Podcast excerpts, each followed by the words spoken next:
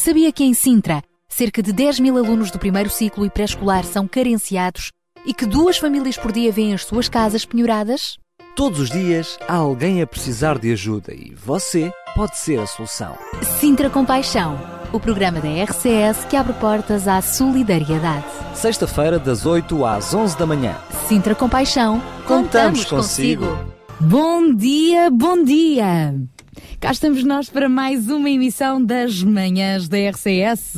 É verdade, e hoje vai ser mais um grande dia, porque hoje é dia de Sintra Compaixão. Ou seja, as manhãs da RCS com Sintra Compaixão, já sabe, à sexta-feira como é que se costuma dizer? Uh, puxa uma boca para a verdade. Ah, sai uma boca para a verdade. Exatamente. Ora, ora, isto é dizer sexta-feira, ainda não está a funcionar a 100%, mas vai ficar a funcionar a 200%, porque aqui trabalhamos em equipa. Vamos ter então mais um Sintra Compaixão, vamos ter mais uma oportunidade de, de uh, conhecermos histórias de compaixão, valores, princípios, aquilo que nos inspira. Vamos também uh, dar conta de alguns apelos que têm tido seguimento uh, e outros, através dos quais ainda vai a tempo de ajudar. Sim, ainda temos alguns uh, apelos que estão, digamos, no, suspensos no ar, à espera de, de, de, do coração uh, de compaixão de algum dos nossos ouvintes.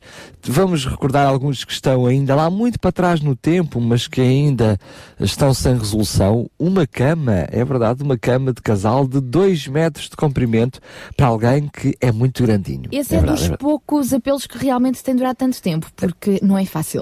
É, é verdade, não é fácil, não é fácil. Mas temos tido muitas outras histórias bem uh, sucedidas, graças a Deus. Ao longo deste mês de maio, temos estado também a focar-nos uh, na questão do emprego e desemprego. Claro, uh, falámos na família e falámos neste, neste problema, que, neste flagelo literal, que acaba por um, transtornar grande parte das famílias portuguesas. Já é uma maioria muito grande de pelo menos uma família que tem alguém na sua família que está a passar por uma situação de desemprego e vimos algumas dicas, uh, algumas ideias proativas no sentido não só de encontrar emprego, mas também de se manter ocupado, se manter útil na sociedade. Se tiver então alguma oportunidade, alguma vaga, se anda à procura de algum funcionário, conhece alguma situação de emprego, então entre em contato connosco quem sabe podemos fazer o apelo aqui na RCS e o inverso também, portanto, se está desempregado e uh, não será uh, enviar o seu currículo vitae, mas pelo menos uh, dar conta de quais são as suas competências, aptidões, para o que é que está disponível e quem sabe não surja por aí alguma vaga. Podemos pelo menos tentar, tentar não custa. E para entrar em contato connosco para este cruzamento de informações, como é que fazemos? Pode ligar para o 219 10 63 10 219 10 63 10. Também através do telemóvel 960 37 20 25 960 37 20 25 pode enviar-nos a sua mensagem, uh, não se esquecendo de assinar também com o seu primeiro, último nome e a localidade. Bom, não vamos falar muito mais agora, se não dizemos tudo, não é? Ainda temos mais uh, três horas de programa pela frente. Ah, pois é, ah, pois é. Por isso, para já, para já, para já mesmo, nós vamos é voltar à música com mais um clássico da música gospel. Great is the Faithfulness.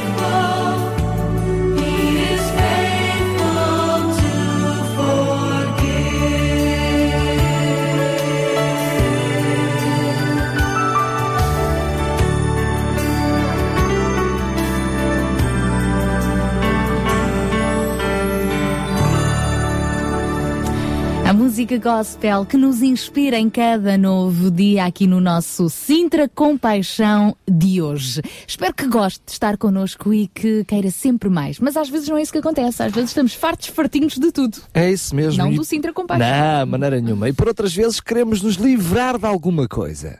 E é isso que nós vamos falar no, no dia. Nós vamos nada. Quem vai falar é o Ruben Barradas, uh, no espaço um, que nos vai trazer já, já, já a seguir do, da UCB Portugal. Mil palavras. Olá, bom dia, Ruben.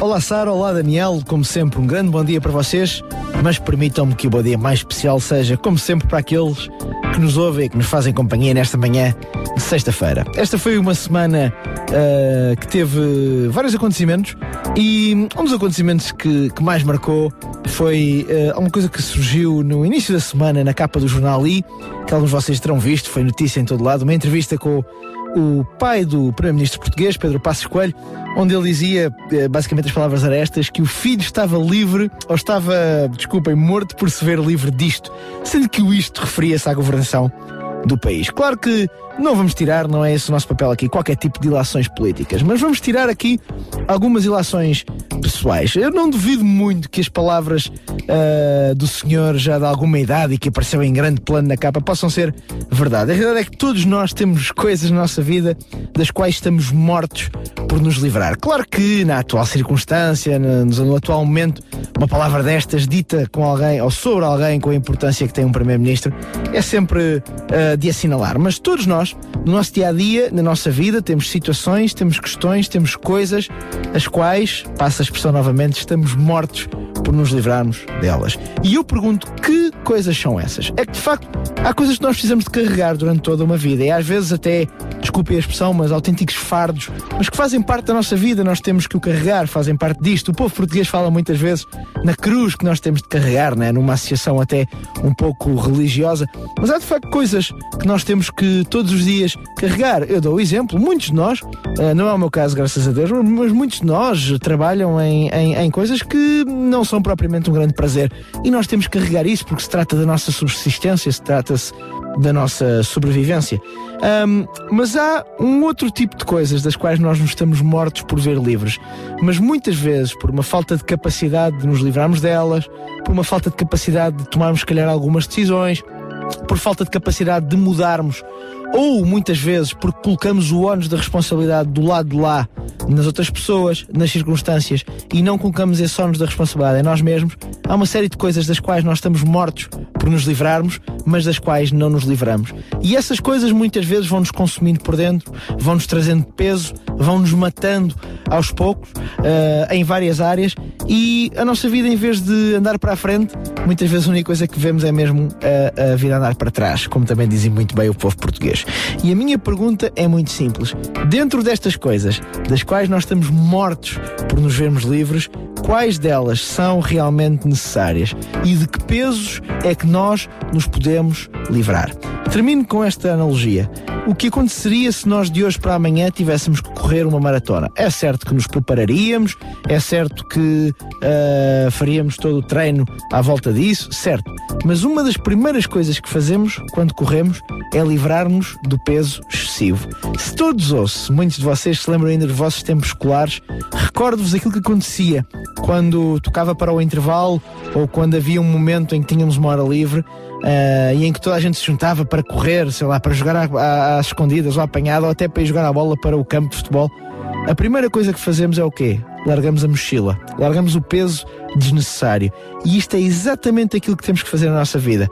Para podermos fazer alguma coisa, para podermos avançar, a primeira coisa a fazer é livrar-nos do peso desnecessário. Façamos este exercício nesta semana, é esse o desafio que eu deixo para mim e para todos vocês ouvintes que estão aí desse lado. E como sempre, eu, Ruben Barradas, em nome também da UCB Portugal, quero vos desejar um ótimo fim de semana.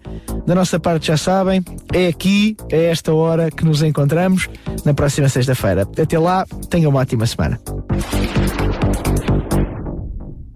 Obrigada, Ruben Barradas, e até à próxima sexta, se Deus quiseres. 91. 91.2 RCS Em sintonia com a vida.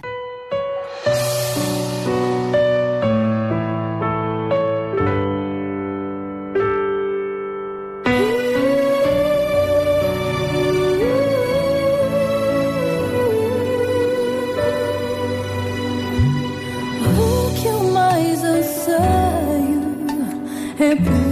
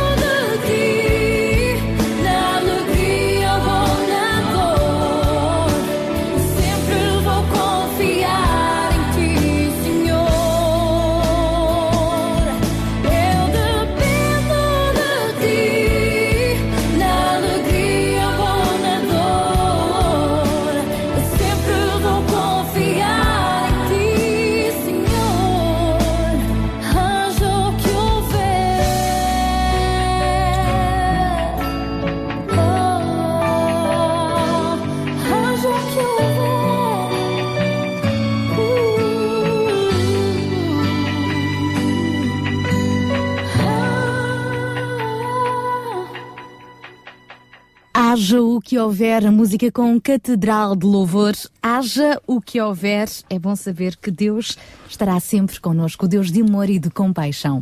8 horas e 28 minutos e está na altura de darmos os bons dias a mais alguém. É verdade, e vamos dá-los com muita energia, porque ela tem sempre muita, muita energia. A nossa Marta Watswood está ligada à eletricidade para nos trazer mais um Weekend. Vamos a isso, olá, bom dia Marta. Olá a todos, eu sou a Marta do CB Portugal e hoje vamos ter aqui uma conversa com a Rita Febrer, que tem tido algumas experiências diferentes em locais diferentes. Olá Rita. Olá Marta. Uh, então explica-nos, diz-nos onde já estiveste e o que mais te marcou. Olá Marta, bom dia, boa tarde. um, eu tive uma experiência internacional num estágio em São Tomé e Príncipe, em África, e o tema é sempre compaixão. Eu tenho uma história que marcou imenso e que realmente, de certo modo, marcou. Foi uma atitude de compaixão, mas de, digamos, de responsabilidade ao mesmo tempo. Eu lembro perfeitamente na altura de estar à frente de um banco, à espera de ser atendida, e estar lá uma, uma senhora São Tomense com um filho que era mínimo, era um bebê mesmo, de até meses, e que enquanto eu estava à espera para ser atendida, começou-me a dar a criança para eu ficar, a dizer toma, toma, fica, fica, leva para casa, porque eles veem muito em nós e ainda um, um bocado de salvação. Somos um bocado o símbolo de salvação para trazer as crianças para um mundo melhor, ou para dar uma educação melhor, pelo menos. Uh, na altura eu fiquei completamente paralisada, estava, não, não podia aceitar de modo algum a criança, por todos os motivos e mais alguns, porque não tinha idade, porque não tinha responsabilidade, não tinha como ajudar a criança sequer. Uh, como imenso, eu nem tive capacidade de reação na altura, mas percebia perfeitamente o lado da senhora, percebo perfeitamente que são senhoras que têm podem ter 8 a 10 crianças numa casa e não têm controle nenhum sobre aquelas crianças, nem têm perspectiva de futuro em relação àquelas crianças, senão aquela vida que elas já têm desde sempre e que os seus pais e avós já tinham. Por isso, hum, eu senti um quer dizer, queria ajudar imenso, só que não tinha possibilidade disso, compreendi perfeitamente e acho que esse é um bocado o sentido de compaixão.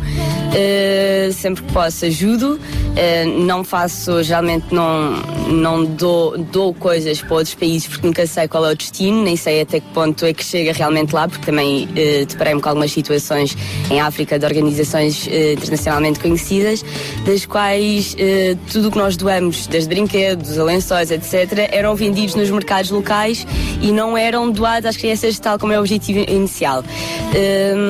Mas pronto, eu faço imensas ações de bem social, digamos, desde projetos de voluntariado, como por exemplo o ReFood, ao qual eh, eu não fazíamos há várias fases, não fiz a distribuição eh, para as pessoas necessitadas de, de alimentação, mas ia ao fim da tarde eh, fazer alguma recolha de, de alimentos para depois serem todos reunidos uh, e serem doados às, às, pessoas com mais necessidade. Por exemplo, nesta situação, na história que, que nos contaste, é, é óbvio, por todas as circunstâncias, que não podias ficar com a criança. Mas no fundo, a tua atitude é de retribuir na medida em que possas, através de outros canais, talvez, Exato. para, no fundo, justificar aquela, aquela opção que não deixaste de ter compaixão ou de ter uma atitude proativa em relação à senhora, não é? Sim, exato. Não, não é uma questão de justificar, é uma questão mesmo de, digamos, uh, é bom para nós fazermos estas ações, não é só por ficar bem ou por uh, pôr no, no currículo como muita gente gosta de pôr, uh, mas é, é no sentido em que realmente, uma, perante todas as situações que existem, existe muita miséria em África, realmente, mas no nosso próprio país também há essa miséria. E é, às vezes é um bocado sufocante estarmos a ouvir as notícias de seguida de pessoas que passam dificuldades gigantescas sem qualquer tipo de perspectiva de futuro, tal como em África, eh, e nós eh, parte de nós, enquanto temos alguma possibilidade, tentar ajudar o próximo, tendo em consideração que nós, se algum dia tivermos uma situação de aflição e de pânico, digamos, também gostaríamos muito que alguém nos fizesse isso. E realmente é uma satisfação interna gigante. Olha, muito obrigada por partilhares a tua experiência e aquilo que acreditas. E voltamos para a próxima semana. Sou a Marta da UCB Portugal e adeus, até à próxima. Marta, muito obrigada. Um grande beijinho então para a nossa Martinha que regressa na próxima sexta-feira. Daqui a pouco já vamos conversar com o João Barros. Já, ele também está cheio de energia para falar connosco. Bom dia, João. Podes só dizer bom dia. Muito bom dia. Já nos vais falar sobre o desafio do mês que tem a ver com trabalho. Sim, continuamos com o mesmo desafio. Já lá vamos então, para já voltamos à música então. Sintra Compaixão. Paixão por Cristo e compaixão pelas famílias do Conselho de Sintra.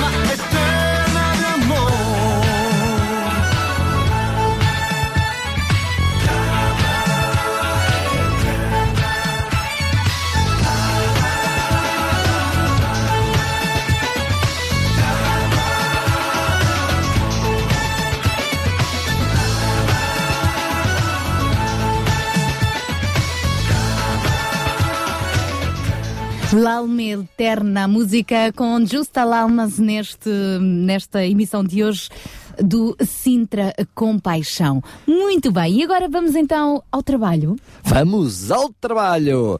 Ah, ainda é uma benção termos esse trabalho. Graças a Deus. E E, vamos também fazer aquilo que gostamos. Mais ainda. Mais E ainda. vamos encorajar também aqueles que não têm trabalho. Claro que sim, claro que sim. E para ah, trazer este Mas, assunto. Desculpa interromper, mas é que eu fico muito chateada comigo mesma. Ficaste? É que toda a gente tem trabalho. Uma coisa é trabalho, outra coisa é emprego. Sim. Vamos encorajar aqueles que não têm emprego, porque mesmo quem está desempregado, de certeza que tem muito trabalho. Pois, provavelmente. e peço desculpa, provavelmente. não quero eh, ferir suscetibilidades. Pois, pois. E infelizmente há alguns que têm empregos e não têm trabalho nenhum, o que, é, o que também é. Esse ainda é pior, esse é pior. Ô grande João, para falar sobre este assunto, tu que foi cheio de energia lá dos nossos ah, nossos hermanos, ah, fala-nos do desafio de maio. O desafio de maio continua o mesmo, não é? Eh, e, e, aliás, na, na terra dos nossos hermanos, o desafio é o mesmo. Eh, a questão do desemprego acaba por ser realmente um grande desafio para, para muitas famílias e, e muitos jovens que, que estão desesperados, por e simplesmente. E nós queríamos dar aqui continuidade a este tema. Uh, nesta, na- neste mês e queríamos aqui de alguma forma linkar este tema com o Dia Mundial do Desenvolvimento Cultural que se celebrou uh, esta semana. E nós podemos até interrogarmos no, no que é que o, emprego tem a ver, desemprego, emprego, Com cultura. com, com cultura, não é? Ehm, eu gostaria de, de apresentar este desafio com, eh, com muita humildade e, e temor também, porque eh, percebemos que isto não é um tema nem um desafio fácil. Que ninguém Faça, faça às circunstâncias atuais, não é? circunstâncias, as pessoas, eh, há para aí muitas pessoas a dizer eh, é assim que deve ser feito, porque é assim que se consegue as coisas. Não é bem assim. Eh, as coisas não são automáticas, eh, eh, as coisas não, não funcionam com mais, com um e um fazem dois. Não é bem assim. Agora, hoje todos eh, reconhecemos a necessidade de ter um emprego, eh, mas isto leva-nos a, um, a um fundamento ainda mais profundo, não é? Ter um emprego para quê? Na grande maioria das pessoas, dos casos, eh, nós queremos um emprego é para ganhar dinheiro e para pagar as nossas contas e, e isso é válido? Claro que é válido, claro que faz parte de- da nossa vida. Agora vamos inverter aqui um pouco a ordem das coisas. Se tivermos a possibilidade de ganhar esse dinheiro todo sem trabalhar, nós optaríamos por essa solução? Claro que optaríamos, não é? Na grande maioria dos casos, nós o faríamos assim, não é? Portanto, interpretamos e, e- e identificamos o, o trabalho, o emprego, como sendo algo que, se nos pudéssemos livrar dessa situação, não era mau, não é? Daí certos países serem tão, tão eh, viciados eh, na, na questão de lotarias e isso tudo. É uma maravilha. Dou um euro e posso ganhar milhões. Maravilha, posso ganhar muito dinheiro sem fazer nada. Agora, na prática, na realidade, e nós vemos isso nos nossos pais, eh, avós, a realidade não é esta. Eh, o trabalho faz parte da vida. Nós eh, temos que interpretar o trabalho como uma bênção e não como maldição. Isto Faz parte do próprio desenvolvimento faz parte, humano. parte do próprio desenvolvimento humano, da, da, da realização pessoal, não é? Eh, entre nós cristãos, muitas vezes falamos de que o trabalho veio como uma maldição sobre as nossas vidas, não é? Tipo, Adão e Eva pecaram, pimba, agora vais trabalhar, vais suar, vais ralar e vai ser duro. Não é verdade. Aliás, Não é se olharmos verdade. bem para aí, Deus deu a Adão a responsabilidade de cuidar dos Exatamente. jardins antes mesmo de ele ter pecado. Nós cristãos costumamos começar a ler a Bíblia muitas vezes a partir de Gênesis capítulo 3. Esquecemos que antes do 3 ainda há dois capítulos e logo desde o primeiro capítulo Deus faz questão de referir que o trabalho é uma bênção. Faz parte do nosso dia a dia, da nossa vida. Agora, numa sociedade em que o trabalho é considerado de tal maneira portanto, sendo um, uma desgraça, uma luta, uma, uma coisa muito má, quais serão os valores que poderemos aqui encontrar? Pois trabalhar o menos possível e ganhar o mais possível. Lógico. Queremos trabalhar o menos possível e ganhar o mais possível. Até porque trabalhar cansa. E trabalhar cansa. Com valores destes géneros, quais poderão ser os hábitos desenvolvidos? Olha, cada vez mais preguiça, cada vez mais dependência de quem nos possa dar dinheiro sem nós sofrermos muito. É. E numa sociedade em que se verificam estes hábitos, qual será a probabilidade de encontrar pobreza? Muito grande. Ora, uma cultura desenvolve-se na base, toda a cultura tem nas- nos seus fundamentos crenças, valores, princípios e atitudes. As nossas atitudes refletem os princípios e os valores nos quais acreditamos. Isto, eu tenho consciência de que este desafio está a ser um desafio bastante profundo e para alguns até um bocado filosófico, não é? Mas uma cultura desenvolve-se desta forma. Uma cultura em que achamos que, ah, pois, olha, assim Deus quis que nós sofrêssemos. Pois, naturalmente, já estamos a começar a nossa vida com desarmados, pura e simplesmente, não querendo lutar, não é? Quer dizer, se. Deus fez com que temos de sofrer, então por que é que a gente vai lutar? Não é? É Um bocado assim este pensamento. Portanto, o nosso futuro não é uma fatalidade. E tempos novos requerem novas ideias. A nossa cultura tem de voltar a fortalecer as suas raízes para poder encarar os desafios adversos. Agora, eu ponho no lugar do nosso querido ouvinte que não tem emprego e que me está a ouvir e que me poderá dizer assim: Ah, isto é tudo muito lindo. Ah, pois, claro. Então, quer dizer, tenho as crenças erradas, os valores errados, os princípios errados e é por isso que eu estou a sofrer. Eh, não, vivemos circunstâncias muito difíceis hoje em dia em Portugal e quer tenha a crença certa ou não, eh, o desemprego é algo que é, que é real, que é real. Eh, vivemos essa, essa situação. A questão não é o como, eh, o, o, o facto de viver essa situação, é como a encaramos.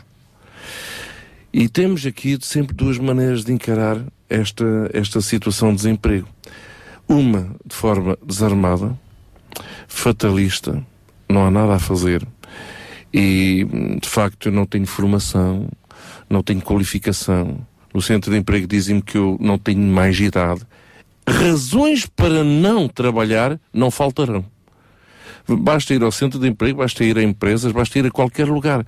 Razões para não trabalhar não faltarão. Ou é feio, ou, é, ou não tem Qualificação, não tem qualificação ou não- mesmo que tenha, não há naquela ou área. não é naquela área. Pronto.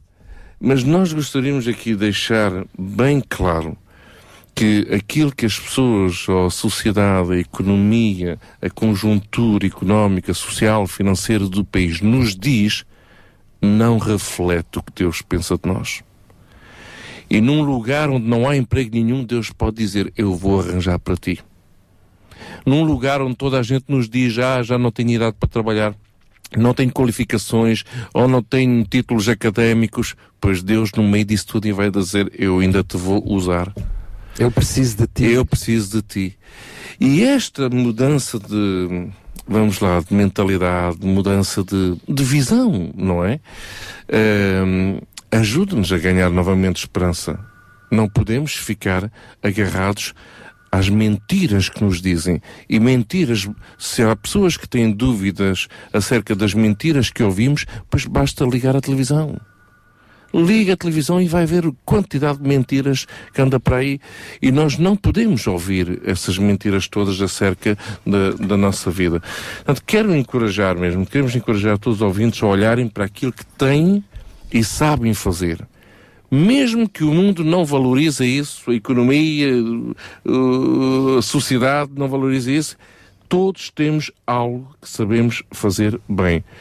E não é, por, hum, não é para aquilo que lhes falta, não devemos olhar para aquilo que nos falta, mas sim para aquilo que eh, nós temos. Acreditamos que Deus deu-nos habilidade a, todos o ser, a todo o ser humano. A criatividade de Deus está em nós. Esta forma de ver as coisas obriga-nos a mudar os nossos pensamentos. É verdade, é uma ginástica acerca da nossa vida e das circunstâncias pelas quais estamos a, a passar. Não é fácil. A nossa oração irá no sentido de que Deus possa orientar-nos de forma sobrenatural na direção certa. Eu recordo quando Deus chama Abraão: sai da tua terra para uma terra que eu te mostrarei. Pois muito bem, saiu da terra dele e foi-se meter num deserto. E por uma Que terra rica que, terra que rica terra. né? Por uma terra que te mostrarei. Quer dizer, ainda nem ele Nem disse. uh, nem- nem?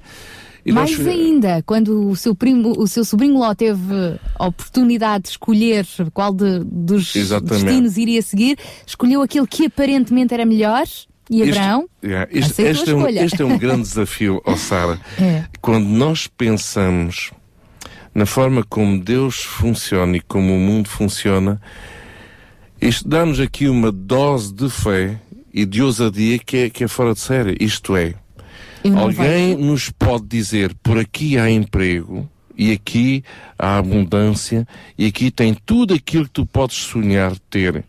E este lado aqui é o deserto. Não há nada, há sofrimento e O por aí fora. O lado oposto. E refletindo um pouco sobre estas duas realidades, vamos pensar assim: Deus, por onde é que tu nos queres levar? E se Deus nos disser assim, para o lado do deserto, pois mais vale ir pelo lado do deserto com Deus do que pelo lado da abundância sem Deus. Isso é muito forte, porque naturalmente a nossa natureza humana diz-nos Não é, assim: não é, não o é, quê? claro que O quê? Entre sofrer e ter abundância, entre não ter emprego e ter emprego, eu vou estar a hesitar? Claro que não vou estar a hesitar, mas é importante ainda mesmo assim colocar Deus nisso. Romanos 12, só para deixar este pensamento, e é importante nós voltarmos aqui a referir este conceito. Eh, Romanos 12 nos ensina que não podemos nos conformarmos com as coisas deste mundo. Portanto, a realidade do nosso país não é para nos conformarmos com ela. Mas devemos, diz a palavra de Deus, devemos transformar-nos. Porquê? Pela renovação da nossa mente. E a palavra de Deus fala ainda, vai ainda muito mais além. E a renovação da nossa mente para quê? Para experimentar a boa e perfeita vontade de Deus. Eu encorajo todos os nossos ouvintes a renovarem a sua mente. Isto não é aqui uma aula de. não sei que, que tipo de aula que possa ser isto, não é? Eh, não se trata aqui de, ai, muda a sua mente. Não, não. Eh, mas é importante nós pensarmos um pouco sobre isso tudo e começarmos a ver à nossa volta de uma maneira diferente com os olhos de Deus. É um grande desafio. Deus vos abençoe. Fica então este desafio. João Barros, continuas connosco também aqui eh, em estúdio. Daqui a pouco já vamos avançar eh, com mais apontamentos eh, no nosso Sintra com Paixão. Vamos também dar-lhe a conhecer um pouco sobre hum, o Encontro Vida que se vai realizar neste fim de semana. Mas para já voltamos à música com Marta Fonseca por teu grande amor. Pelo grande amor de Deus, podemos confiar na direção que Ele nos dá. Por teu grande amor, tua palavra veio a mim.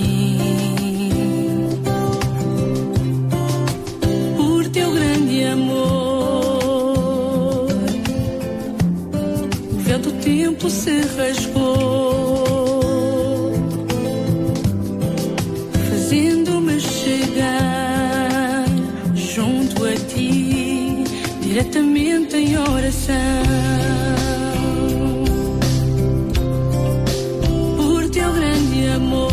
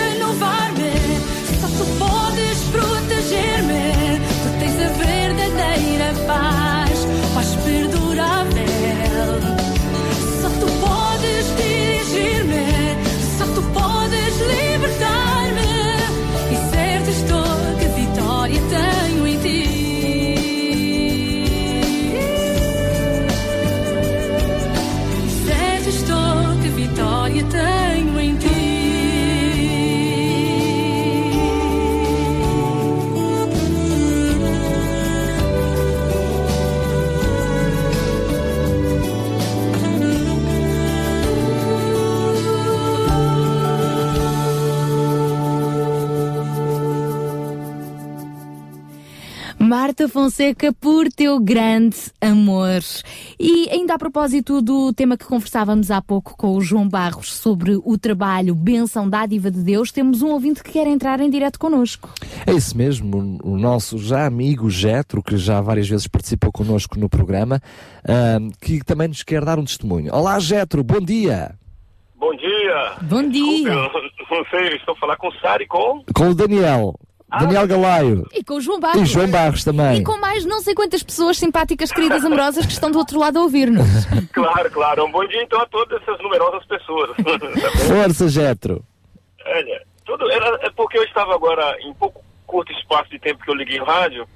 Você estava a falar de um tema, eu não peguei bem ah, desde o início, não sei mesmo a finalidade, a o resumo, vamos dizer assim, o suma do, do- do- a importância do eh, a finalidade do, do que você estava falar, mas um pouco que eu peguei, eu lembrei, Sara, que essa semana eu tive que conversar com uma pessoa que ela está desempregada e está passando por sérios problemas psicológicos, como problemas de depressão.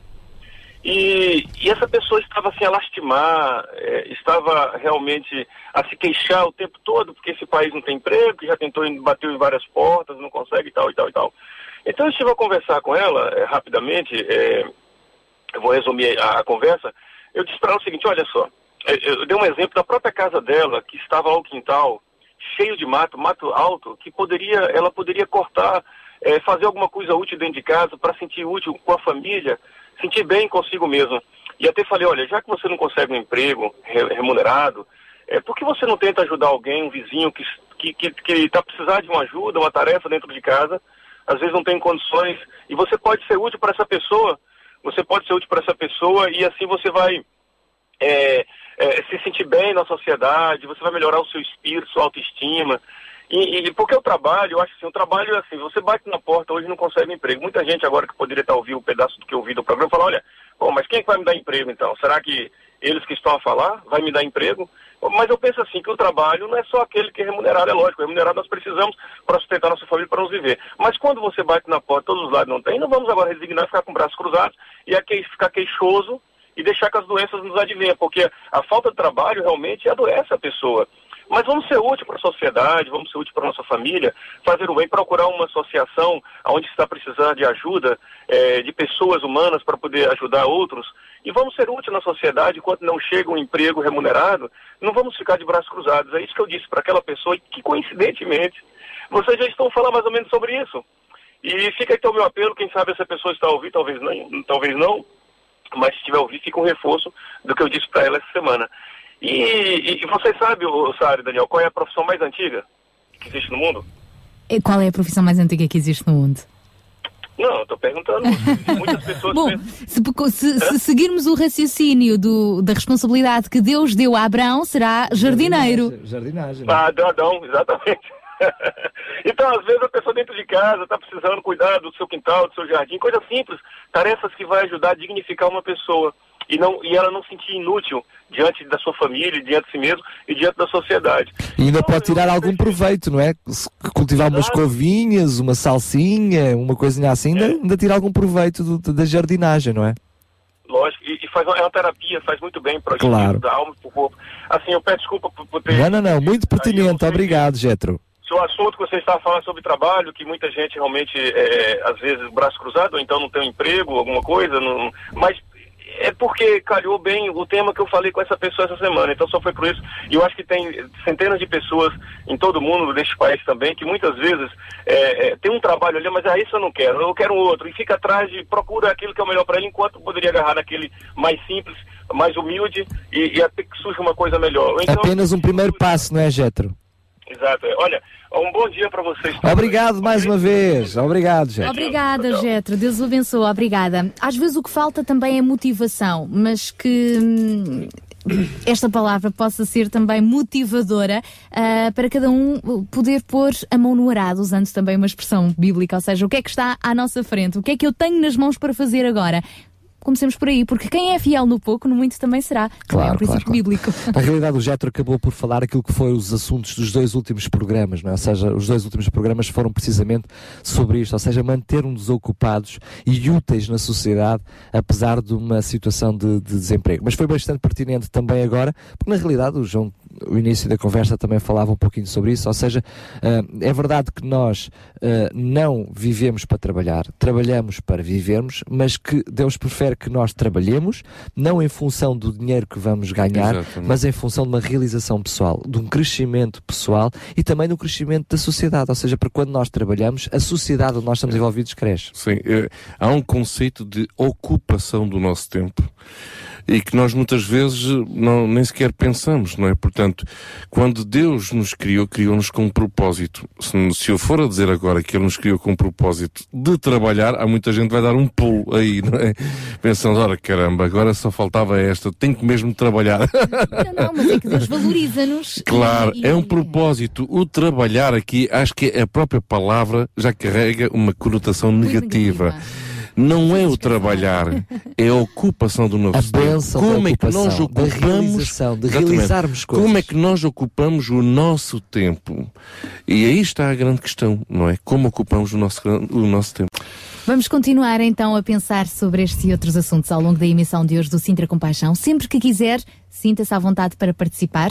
Pode fazê-lo ligando 219 10 63 10, 219 10 63 10, também através do telemóvel. 960 37 20 25. pelo facebook.com barra rádio RCS. Inclusivamente, se anda à procura de algum emprego, porque trabalho de certeza que tem, mas algum emprego e eh, gostaria de deixar aqui então o seu apelo, pode deixar e a mesma coisa ao contrário. Se anda à procura de algum empregado, então deixe também aqui o apelo, cruzamos dados e depois, quem sabe, o milagre aconteça. Vamos continuar consigo então até às 11.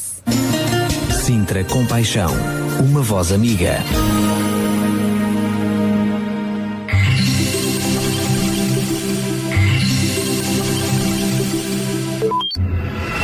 RCS Regional Sintra. 91.2.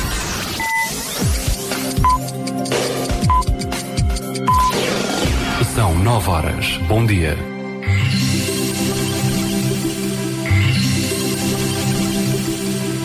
Sabia que em Sintra, cerca de 10 mil alunos do primeiro ciclo e pré-escolar são carenciados e que duas famílias por dia vêm as suas casas penhoradas? Todos os dias há alguém a precisar de ajuda e você pode ser a solução. Sintra Compaixão, o programa da RCS que abre portas à solidariedade. Sexta-feira, das 8 às 11 da manhã. Sintra Compaixão, contamos, consigo. Se achas o coração que precisa de ajuda, alguém que acredita que esta vida nunca muda, gasta um tempo para lhe falar do amor que pode tudo mudar. Se deres de caras com alguém que se sente perdido, olhando para ti como quem faz um pedido, gasta um tempo para lhe falar do amor que pode tudo mudar. Jesus é o amor que transpõe montanhas, Ele é o amor que acalma o mar. que brilha o sol sobre nuvens escuras, liberta quem preso está. É a esperança quando acaba a razão. Jesus é a razão de toda a esperança. Vamos dizer que Jesus pode dar o amor que pode tudo, o amor que pode tudo, o amor que pode tudo mudar. A riqueza que em Jesus conseguimos é do tipo que aumenta cada vez que dividimos. Nada nos impede, vamos falar do amor que pode tudo mudar. Jesus é o amor que transpõe montanhas, Ele é o amor que acalma o mar. Que brilha o sol sobre nuvens escuras, liberta quem preso está. É a esperança quando acaba a razão. Jesus é a razão de toda a esperança. Vamos dizer que Jesus pode dar o amor que pode tudo, o amor que pode tudo, o amor que pode tudo mudar. Uh, uh, uh, o amor que pode tudo mudar. Jesus é o amor que transpõe montanhas. Ele é o amor que acalma o mar. Que brilha o sol sobre nuvens escuras. Liberta quem preso está. É a esperança quando acaba a razão. Jesus é a razão de toda a esperança. Vamos dizer que Jesus pode dar o amor que pode tudo, o amor que pode tudo, o amor que pode tudo, que pode tudo, mudar. O amor que pode tudo mudar. Os domos com este amor que pode tudo mudar. Vamos agora avançar com mais uma voz amiga, a Paula Teixeira, que nos visita nesta manhã no Sintra com paixão. E todas as sextas-feiras com o espaço Inclusão. Olá, Paula! Bom dia! Bem-vindos a mais um programa Inclusão. Bom dia, Sara. Bom dia, Daniel. Vocês não imaginam onde é, que eu, onde é que eu estive agora? Acabei de chegar e então vim já gravar porque está fresquinha eh, esta notícia. Fui fazer uma peça de teatro ah, no Auditório Carlos Paredes, em Benfica, mas vocês perguntam-me: peça de teatro, peça de teatro inclusiva, lá está. E então foi uma, um trabalho de final de curso de- do meu curso de língua gestual, e então nós criámos uma peça de teatro que se chama A Cinderela Surda. E é- foi muito engraçado porque adaptámos todo o texto para a língua gestual, era traduzido, era falado, eu cantava, dava música e hoje tivemos um público espetacular. Estava cheio o auditório, ahm, 90% eram crianças surdas, 10% eram crianças ouvintes e foi assim daquelas sensações maravilhosas de ver aquelas crianças todas a entenderem tudo o que a Cinderela estava a dizer, o casamento, ver as músicas e a alegria deles é, é algo que não se esquece, não se esquece porque é alguma coisa adaptada a elas e elas sentem-se incluídas e conseguem realmente perceber a magia do teatro. E hum, eu gostava de repor esta peça hum, em mais sítios e mais locais, porque realmente foi, foi, foi muito, muito, muito interessante fazer a Cinderela surda. Os meus colegas, muitos deles também são surdos, e houve ali uma partilha de emoções, de música, de, de, de magia. Aconteceu magia naquele palco. E ainda bem que, que cheguei aqui, porque está fresquinho, acabei mesmo agora de, de fazer a atuação, e é muito bom passar essas emoções a vocês. E realmente hoje foi um dia inclusivo, e pensem nisso. Naquilo que fizerem, mesmo na vossa vida, pensem: será que dá para incluir mais alguém? Será que eu posso fazer esta coisa ou aquela mais acessível? Podem, podem. É só esforçar-se um bocadinho de nada e acho que conseguem. E por isso, olha, aqui fica a minha alegria de hoje, acabadinha de chegar desta peça, só para vos mandar um grande beijinho e que tenham uma grande semana.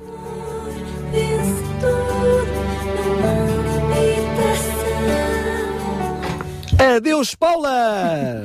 Beijinhos e até à próxima sexta-feira, se Deus quiser. Unlock the power within you. Call 1 800 They advertise it on the television. Because loving yourself is the greatest love of all. I hear them plug it on the radio. Sure, it costs more, but I'm worth it.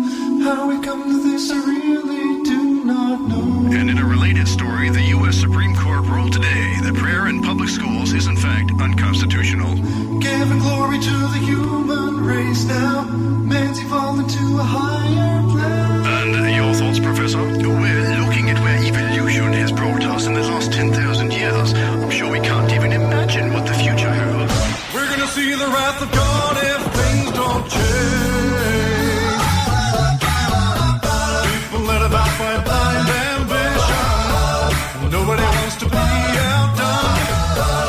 Saying you gotta look out for number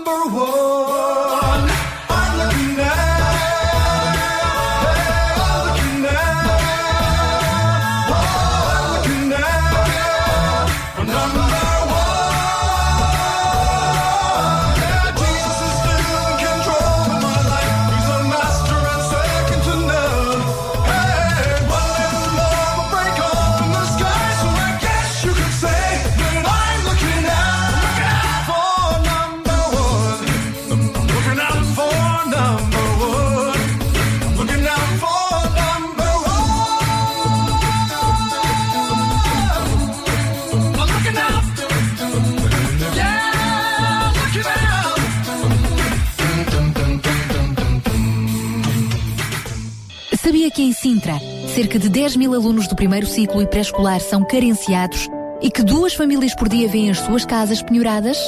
Todos os dias há alguém a precisar de ajuda e você pode ser a solução. Sintra Compaixão, o programa da RCS que abre portas à solidariedade. Sexta-feira, das 8 às 11 da manhã. Sintra Compaixão, Contamos consigo. Contamos consigo todos os dias para fazermos, para criarmos, para promovermos, para abraçarmos a compaixão. E a propósito disso, é já neste fim de semana, amanhã e domingo, que se vai realizar em Queluz, mesmo em frente ao Palácio Nacional, no Parque Felício Loureiros, um grande encontro vida para toda a família. É sobre este assunto que vamos agora conversar e para isso vamos agora já já entrar em direto com Albano Granja da Associação Provida. Olá, muito bom dia. Bom dia, bom dia Sara.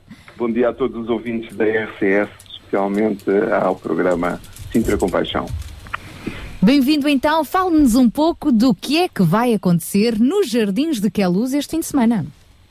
É verdade, Sara. Iremos estar eh, durante este fim de semana, 25 e 26, portanto, eh, durante todo o dia, eh, a partir das eh, 10 da manhã e até, às, eh, até à- ao final da tarde, vamos estar com mais um evento do Encontro Vida Live. Este ano, a 13 terceira, eh, o ano 2013, perdão, deve ser a nona, a nona participação, já eh, há nove anos, portanto, que nós estamos lá neste jardim magnífico eh, que é o Parque Felício Loureiro, junto do Palácio Nacional de, de Queluz.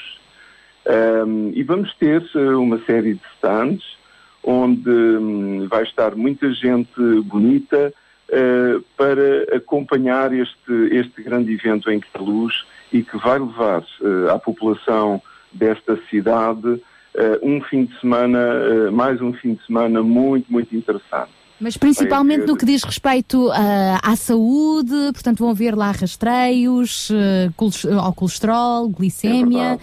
É verdade. Hum, a área que me diz respeito, eh, a Provida, eh, vai levar a efeito rastreios do colesterol, da, da diabetes, eh, da diabetes, da, da medição da tensão arterial.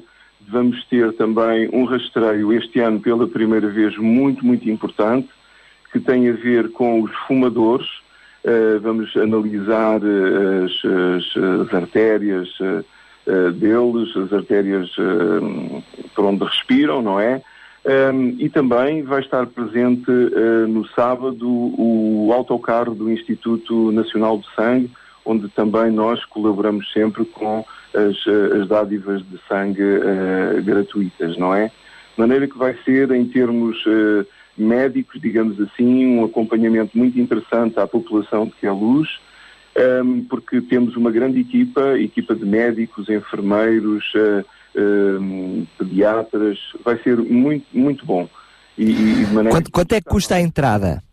a entrada é perfeitamente grátis. Todos estes eventos são, são grátis para podermos levar à população eh, um bocado daquilo que nós podemos dispensar. Daí que o custo é zero. O custo é zero e com certeza que se espera que cada um que vá possa realmente partilhar um pouco mais daquilo que tem. Ah, no fundo, eh, termos um encontro com vida, respirarmos vida, O, partilharmos o custo é, vida. o custo é zero para a carteira, mas para a saúde é um benefício incalculável, não é? Ver como é que está a sua saúde. Albano, e também para as crianças, vai haver um tempo e um espaço especial, inclusive é no domingo. É verdade. Durante todo este evento, no fim de semana, nós vamos ter uma série de, de coisas interessantes para as crianças e jovens.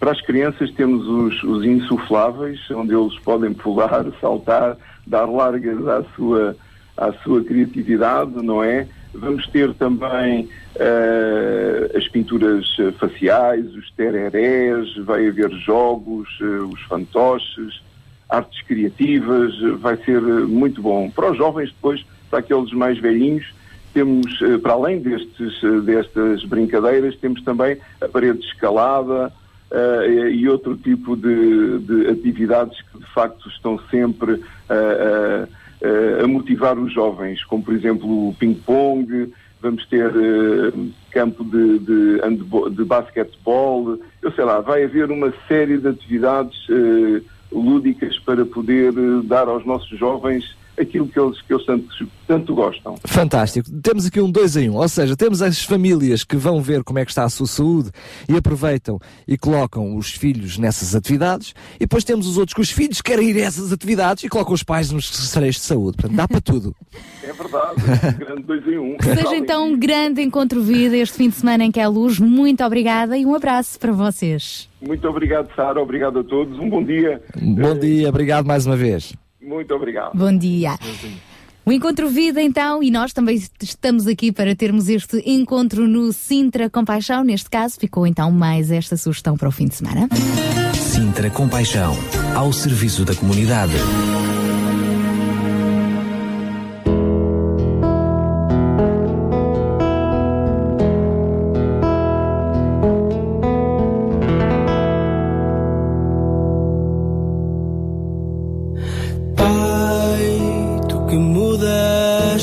Sintra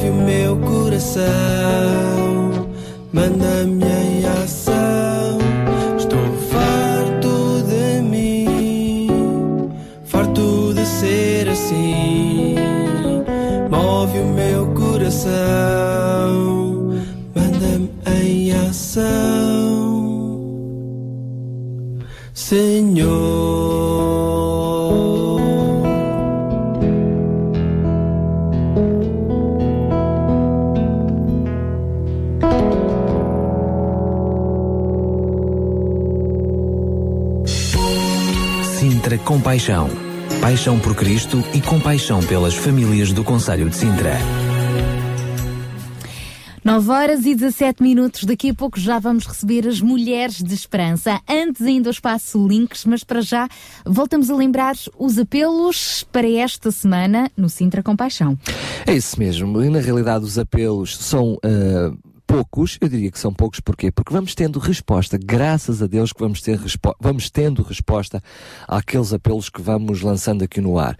Certamente alguns dos nossos ouvintes que fizeram apelos e que viram que os seus apelos não foram respondidos dizem, ah, mas, mas o meu ainda não foi. A verdade é que nós não somos resposta para os apelos, somos apenas o veículo, a ponte entre as necessidades e aqueles que podem ajudar. E efetivamente há alguns que ainda não têm a resposta. Já mencionámos logo no início do programa de hoje, um, por exemplo, que era uma cama de 2 metros. Imagine-se, uma cama de casal com 2 metros de comprimento. Eh, não é fácil, é verdade que não é fácil. E, portanto, este, é normal que este apelo ainda se mantenha no ar há tanto tempo. Por isso, se tem uma cama lá em casa grande, grande, grande não tem que ter 2 metros concretos. Se tiver 2 metros e 5, 2 metros e 10, ou seja, tem que ter mais de 2 metros ou pelo menos 2 metros. Então, por favor, entre em contato connosco. Mas não é só. Tivemos, por exemplo, uma mãe que na semana passada, no programa anterior, uma, uma, amiga de uma mãe. Uma amiga de uma mãe que nos falou do caso de uma mãe que, que está num processo de gravidez uh, difícil uh, e que, para além de necessitar de coisas para bebê, ou seja, do enxoval de bebê, ainda não sabemos se é menino, se é menina, portanto ainda não está nessa fase, mas está também a precisar de alimentos, ou seja, hum, se tem possibilidade de, de, deixar aqui um alimento não perecível, faça o favor de deixar aqui na, na rádio. Nós faremos chegar a esta família e a esta mãe que, uh, devido a esta gravidez de risco, se vê impedida de trabalhar, sem trabalhar, não tem como subsistir e por isso precisa de alimentos. E fazemos esse apelo. É verdade que um, já temos algumas respostas, aliás, já recebemos até algum material para o enxoval do bebê, mas neste momento reforçamos o apelo para produtos alimentares. Por isso, faça chegar até nós alimentos não perecíveis para nós podermos chegar a esta família. Desde já agradecemos uh, a quem já veio durante esta semana entregar-nos, nomeadamente, um fraldário, não é?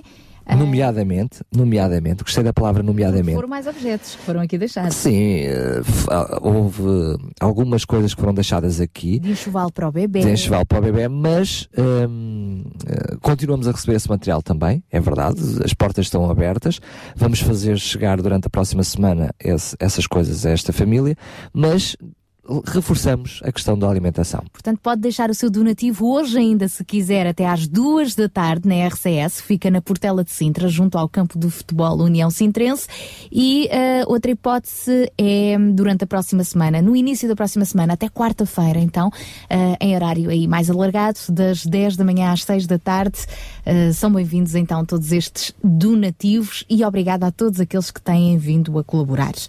Para já, antes ainda das Mulheres de Esperança, vamos receber um homem de esperança também. É verdade, mais um link ou links com Carlos Pinto Leite. Vamos a isso, bom dia!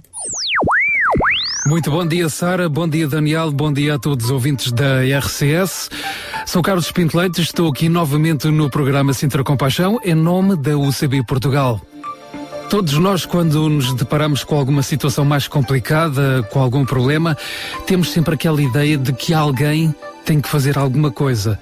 Pois bem, hoje vou apresentar-vos um projeto que se chama Do Something Portugal. Em português seria qualquer coisa como Faz Algo Portugal. E este projeto pretende combater a ideia de que alguém há de fazer alguma coisa pelo mundo quando esse alguém começa precisamente por nós. A Do Something Portugal tem como objetivo mobilizar jovens até 30 anos para ações de participação, cidadania e voluntariado, utilizando essencialmente a internet e as redes sociais para inspirar a ação no terreno.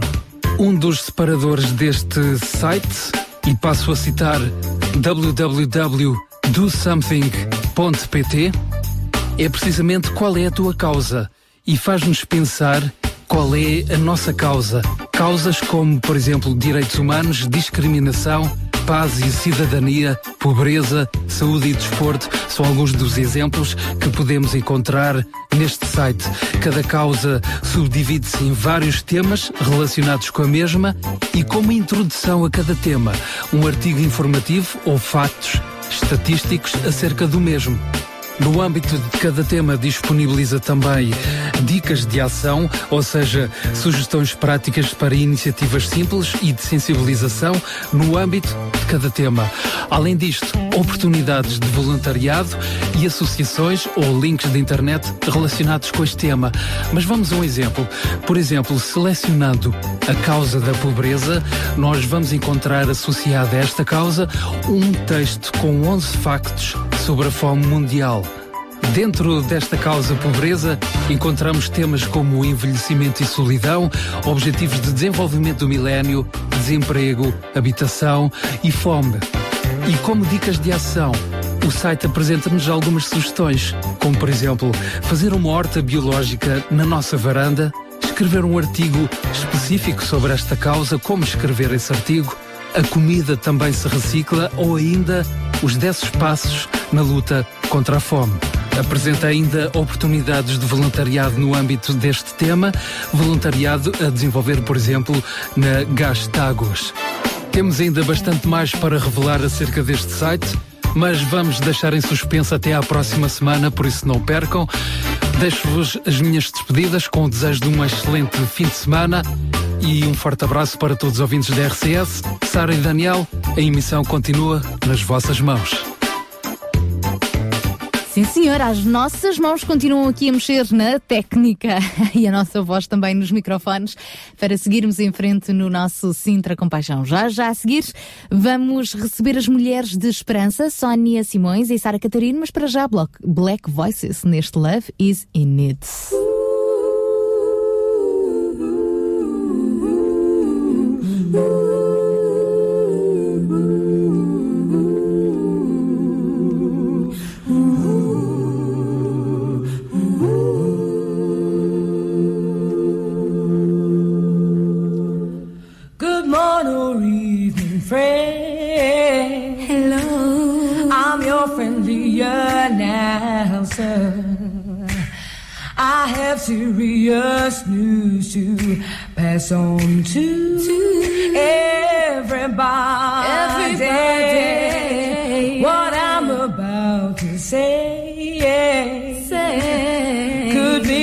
Mean the world's disaster. No, no, no, no. Could turn your joy and laughter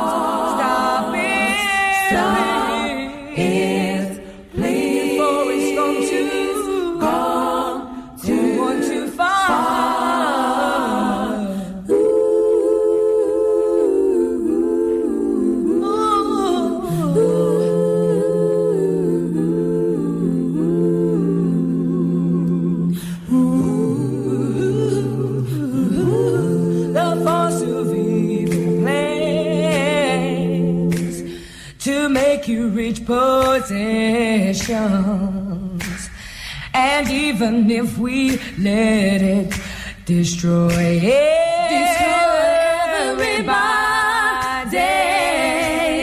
we all must take, we all must take precautionary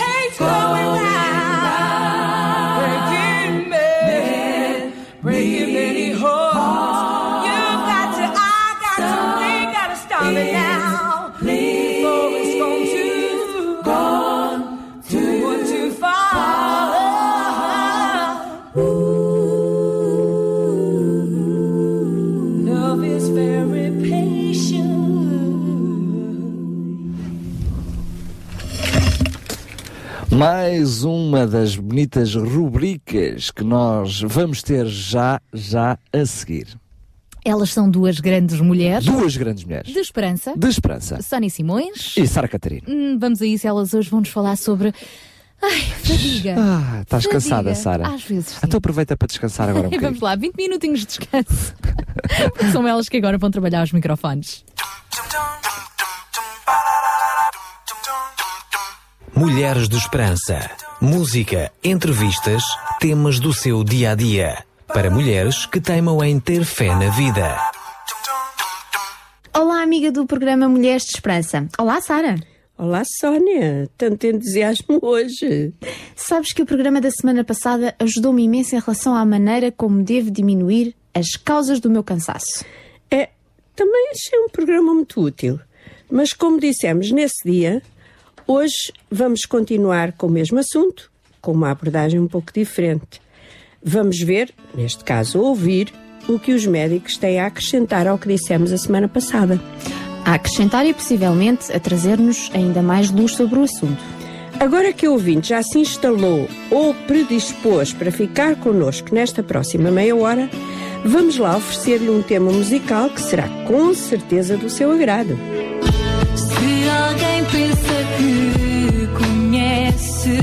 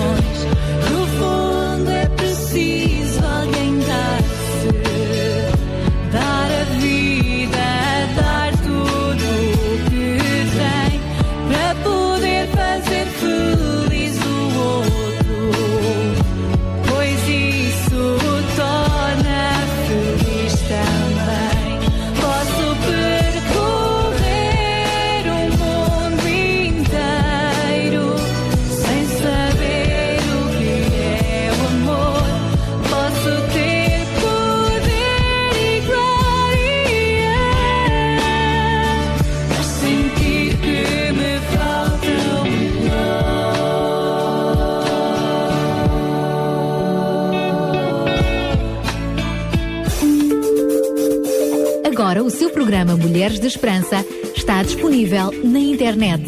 Clique em www.rtmportugal.org e ouça quando quiser o seu programa favorito. Estamos consigo mais uma vez no seu programa semanal Mulheres de Esperança. O tema de hoje é cansaço ou fadiga física, a que nós mulheres estamos sujeitas pelas imensas atividades que desenvolvemos ao longo do nosso dia. Se o ouvinte se sente cansada com muita frequência, se lhe falta a energia nem mesmo o descanso do fim de semana ou umas férias ajudam, se o tomar bebidas relaxantes ou ouvir música suave não faz qualquer efeito, é a altura de fazer uma visita ao seu médico. Lembre-se que a semana passada falámos sobre isto como resultado de uma vida cheia de exigências. Nesse caso, a solução mais à mão é aplicar algumas estratégias em relação à sua agenda, aos seus horários, dieta, hora de dormir. Mas hoje iremos um pouco mais além das causas comuns e entraremos nas razões médicas para a fadiga. De facto, focaremos a nossa atenção no conforto. Uma palavra que parece nada ter a ver com o nosso dia a dia, do homem e da mulher atuais. Ouvimos de guerra, crime, desastres, sofrimento, morte, mas quantas vezes ouvimos falar sobre conforto? Cansadas, fatigadas ao ponto da exaustão, muitas vezes, mas continuamos sempre, na esperança que amanhã iremos sentir-nos melhor. Mas o tempo passa e continuamos a ter uma sensação insistente de fraqueza e falta de energia. E se não procurarmos ajuda, pode tornar-se um ciclo vicioso. O cansaço é uma sensação subjetiva. As pessoas que se queixam de cansaço dizem muitas vezes que experimentam falta de energia, sensação de mal-estar ou desconforto, falta de sono, perda de motivação, dificuldade em tomar decisões, dificuldade em desempenhar as tarefas diárias, sentimentos de depressão. Afinal, no nosso ritmo de vida moderno é natural. Mas depois de uma boa noite de sono, de descontração, esse cansaço normalmente desaparece e ficamos frescos e prontos a enfrentar as nossas atividades. E quando não desaparece? Pois. Pode tornar-se um problema crónico que afeta severamente a nossa qualidade de vida e o nosso funcionamento diário. Dizem as pessoas que estudam estes assuntos que um em cada dez pessoas, repara bem, um em cada dez pessoas sofrem de cansaço persistente, mais as mulheres que os homens. O padrão de fadiga pode ajudar o médico a determinar a causa escondida. Por exemplo, se a pessoa se levanta de manhã sentindo-se bem, mas rapidamente, à medida que trabalha, sente-se cansada com a atividade, pode muito bem ter uma condição física como uma tiroide a funcionar mal. Por outro lado, se levanta com uma baixa quantidade de energia, já cansada, e passa o dia nessa condição, pode bem estar deprimida. E ainda há outros tipos de doença que levam um indivíduo a sentir-se muito cansado, como a anemia, um problema de coração, excesso de gordura ou magreza em demasia, todos podem causar cansaço. Se está obeso, o corpo tem que trabalhar mais do que o normal para cumprir as atividades rotineiras. Se é magro demais, tem menos força muscular e cansa-se mais rapidamente. Sara, não é verdade que determinados medicamentos podem causar sonolência, apatia e cansaço? Tal e qual. Como os antihistamínicos, por exemplo. Que tu conheces bem. que eu conheço bem. Medicamentos para atenção, para dormir, diuréticos e outros. A ciência médica descobriu também que o cansaço é um sinal na gravidez e no aleitamento. Causas psíquicas podem ser a manifestação de ansiedade, depressão, raiva, conflitos crónicos, além do uso de drogas, incluindo álcool. Falta de exercício físico, letargia, podem agravar esta condição. Problemas de sono, como a insónia e a apneia do sono, que é uma respiração anormal enquanto se dorme. Em linguagem corrente, ressonar. Exato. Mas há mais. Há algumas infecções crónicas, como a hepatite B ou C, doenças malignas, como o linfoma de Hodgkins, também causam fadiga. O uso da abstinência da cafeína, café, chá, chocolate. Ainda há mais? É verdade. Nas mulheres que têm fluxos menstruais muito abundantes, a insuficiência do ferro pode causar cansaço. O stress, as preocupações, são emoções cansativas, especialmente quando não vemos a solução à vista. O sentir que não temos o controle sobre uma situação pode levar-nos à, frustração, à irritabilidade e ao cansaço. Sabes, Sónia, que ajuda imenso escrever uma lista, lá estou eu com as minhas listas, uma lista daquilo que achamos que nos levou ao cansaço, como por exemplo, pressões no trabalho ou na família. Haverá maneira de no futuro não nos sobrecarregarmos tanto? Ficar na cama o tempo todo é que não vai ajudar se não descobrirmos as causas. Por isso, encorajamos o ouvinte a ir ao seu médico o mais rápido possível, se não existe uma causa óbvia para o seu caso de cansaço. Depois de um bom exame clínico, dependendo do que for encontrado e do tratamento adequado, vai sentir-se muito melhor.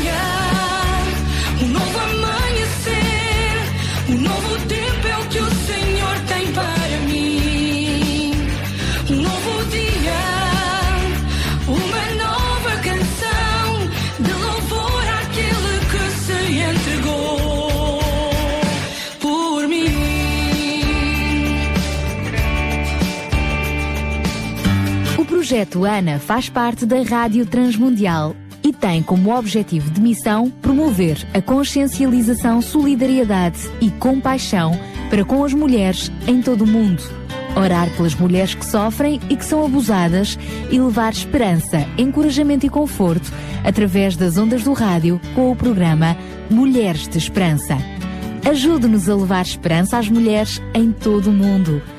Para mais informações, ligue 211 58 11 28, 211 58 11 28 ou envie um e-mail para mulheres@radiotransmundial.org. Este é o seu programa Mulheres de Esperança. Temos estado a falar hoje sobre as causas que podem levar-nos ao cansaço. Sara, enquanto falavas, lembrei-me de uma passagem da Bíblia que cabe exatamente nesta situação. Lembras-te quando Jesus disse: Vinde a mim, todos os que estáis cansados e oprimidos, e eu vos darei descanso, porque o meu jugo é suave e o meu fardo é leve. É uma passagem muito bonita. É um convite para seguir Jesus que nos oferece repouso. Não importa a causa do nosso cansaço, em Deus podemos descansar, porque Ele é o Senhor de todo o conforto. Sónia, eu lembrei-me mesmo agora de uma senhora que em dois anos, imagina, dois anos, perdeu o seu marido e os seus dois filhos.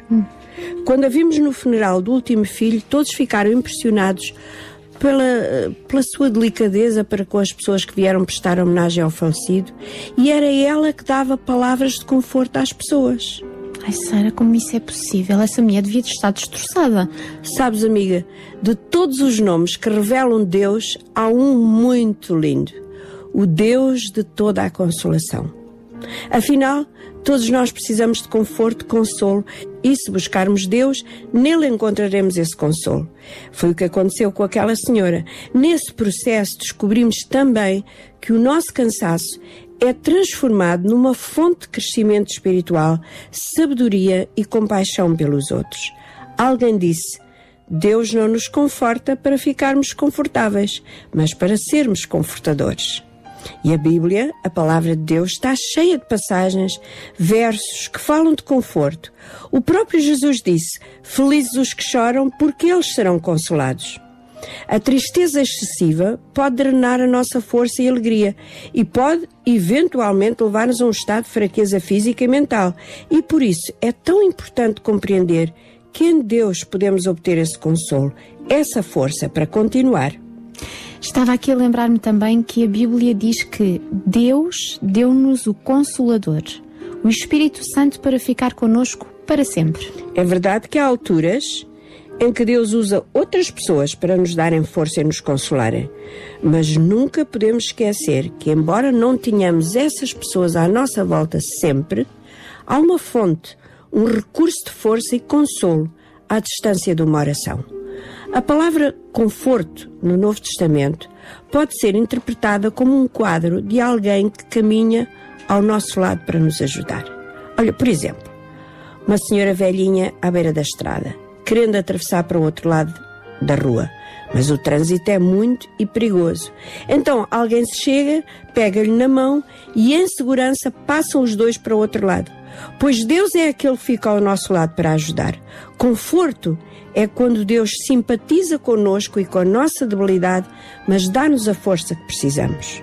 Na Bíblia há uma história incrível de uma senhora que durante 12 anos a sua vida foi uma corrida constante para os médicos. Não encontrava um alívio para a sua doença.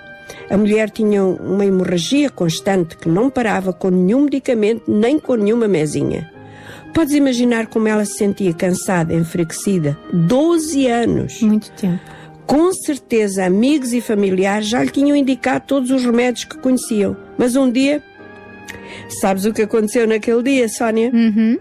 Ela aproximou-se de Jesus, furando uma grande multidão que o cercava de todos os lados e, cheia de medo, tocou o vestido de Jesus. E Jesus disse-lhe: Filha, tem ânimo, conforto, a tua fé te salvou. Ela já tinha ouvido os milagres que Jesus fazia e como ele era doce e amável para todos, ao contrário dos religiosos da sua terra, isso deu-lhe a coragem para pelo menos tocar na bainha da sua túnica. E você, querido ouvinte, precisa deste conforto. Há alguma condição na sua vida onde já esgotou todos os recursos de ânimo e consolo? Talvez na sua vida está à procura de algo que preencha um vazio dentro de si. Falta de paz, de alegria, de satisfação saudável e completa. Deus quer, deseja muito, satisfazer todas essas faltas na sua vida, exatamente porque Ele é o Deus de toda a consolação.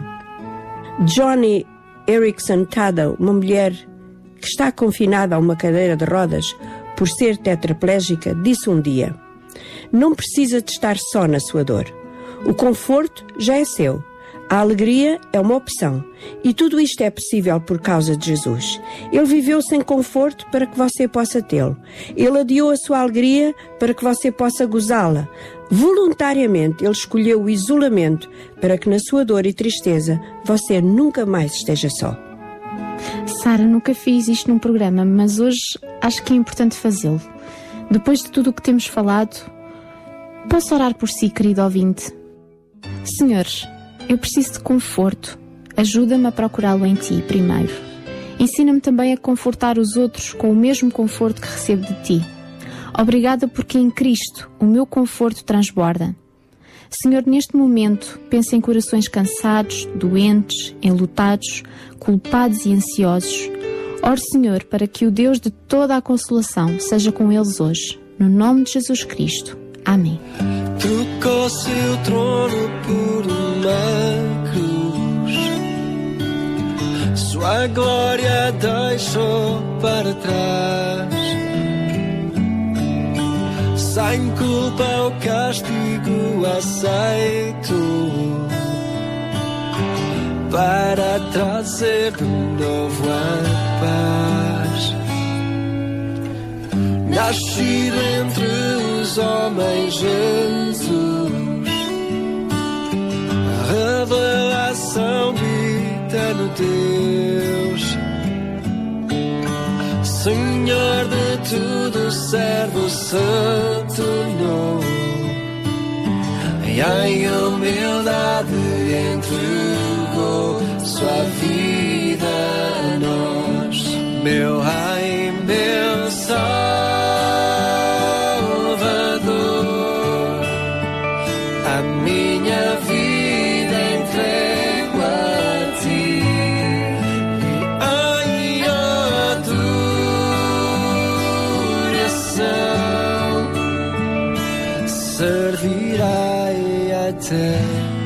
ao fim.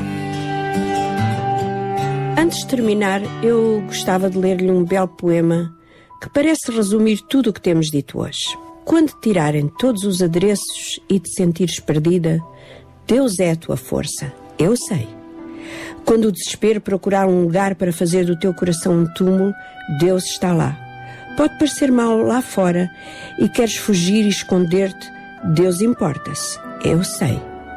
Porque na noite mais escura ainda brilha uma luz, Deus, eu sei. Sei que gostarias de saber o que vai acontecer, Deus sabe, e eu sei. O teu coração pode bater com falta de amor e sem perceber, Deus está lá, eu sei. A esperança e a fé podem murchar, com medo profundo duvidar, mas o amor pode bem morar ali com Deus, eu sei. Terminamos por hoje, mas voltamos para a semana no seu horário habitual, na sua estação local e na internet. Deus a abençoe muito esta semana. Mulheres de Esperança. O programa para mulheres que teimam em ter fé na vida. Uma produção da Rádio Transmundial de Portugal.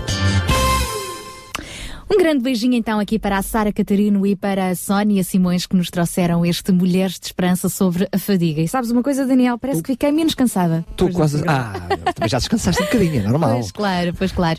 Até às 11 da manhã. Vamos continuar aqui no nosso Sintra Compaixão de hoje. No fórum de hoje vamos falar sobre a cultura portuguesa. Será que é uma cultura cristã? Hum? É o tema que vamos abordar. Vamos contar connosco em estúdio com um professor, o professor Samuel Pinheiro, também com o pastor Paulo Cordeiro e ainda por telefone com um sociólogo, João Eliseu. E claro, vamos contar também com a participação dos nossos ouvintes. Ah, claro. Principalmente os nossos ouvintes queremos que possam usufruir deste fórum, mas sobretudo contribuir neste fórum. Daqui a pouco já vamos então introduzir um pouco uh, o tema que vamos estar a tratar na próxima hora. Para já. Ah, o próximo momento musical tem a ver com uma história que estas nossas duas amigas mulheres de esperança estiveram a partilhar, que encontramos na, na Bíblia, ah, de um toque de fé de uma mulher que sofria já há 12 anos de um fluxo de sangue, um problema de saúde muito sério, e o toque de fé no manto de Jesus fez toda a diferença. Com esta história encorajadora, esperamos que sim, que eles tenha, que estas, este programa de hoje tenha transmitido também mais coragem a quem nos está a ouvir e nada como rematar com uma música inspirada. Então remata para golo. Aí está então Heloísa Pina com este toque de fé.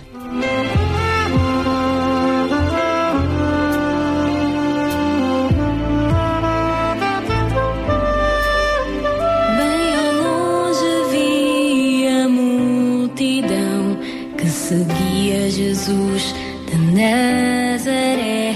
Pude perceber em meu coração o desejo de tocá-lo pela fé. Tanto tempo faz, tudo já gastei. Me restou somente crer. Basta tão somente eu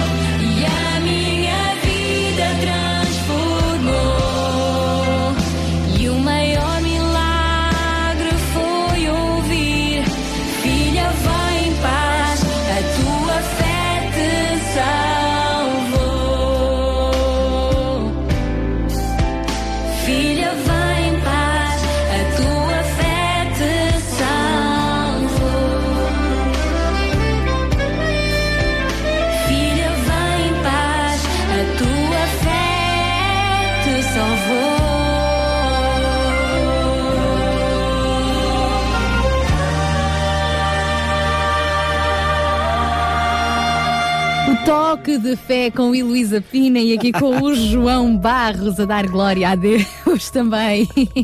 É, é verdade, glória a Deus porque é fé em Jesus Cristo que nos salva. E é também esta fé que nos dá esperança, mesmo em tempos difíceis, mesmo em tempos de luta, por isso é que este mês também temos vindo a falar de uma forma mais clara uh, sobre a questão do emprego e do desemprego. E esta semana um, houve mais uma efeméride ligada à cultura e por isso hoje vamos falar sobre uh, a cultura cristã. Será que a cultura portuguesa é também uma cultura cristã? Para introduzir este tema, João Barros. Pois eu, eu, eh, enfim, iria desenvolver aqui mais um, um pensamento e, e esse pensamento está, está ligado a uma informação eh, que saiu nos jornais eh, esta semana sobre as comemorações dos 600 anos da chegada dos portugueses a Ceuta, em que o presidente da Câmara local lembra que Portugal está no escudo da sua bandeira, mas também na alma, diz ele, na, nesta cidade, desta cidade do Norte de África, uh, que é Ceuta. Todos nós nos recordamos, aqueles que gostam um bocadinho de história, uh, recordam uh, que em 1415 os portugueses chegaram a Ceuta. E o próprio Presidente da Câmara refere que esta chegada de, de Portugal a Ceuta marca a entrada de Ceuta na Idade Moderna. Uh, o Presidente da Câmara chama-se Juan Jesus Bibas, ele é do Senado em, Madrid, e no âmbito da preparação das comemorações dos 600 anos, eles, ele faz questão de realçar o legado português. Ele diz, no legado português residem os nossos símbolos mais queridos, a planta urbana que hoje temos e até algo tão importante como é o caráter de uma cidade europeia em África, que se presume ser ao mesmo tempo europeia e africana, diz ele. A presença portuguesa foi tão importante para Ceuta, lembrou uh, este Presidente da Câmara, que Portugal e os portugueses residentes em Ceuta, em determinada época da nossa história, em 1640, deram a oportunidade de serem espanhóis aos habitantes da cidade.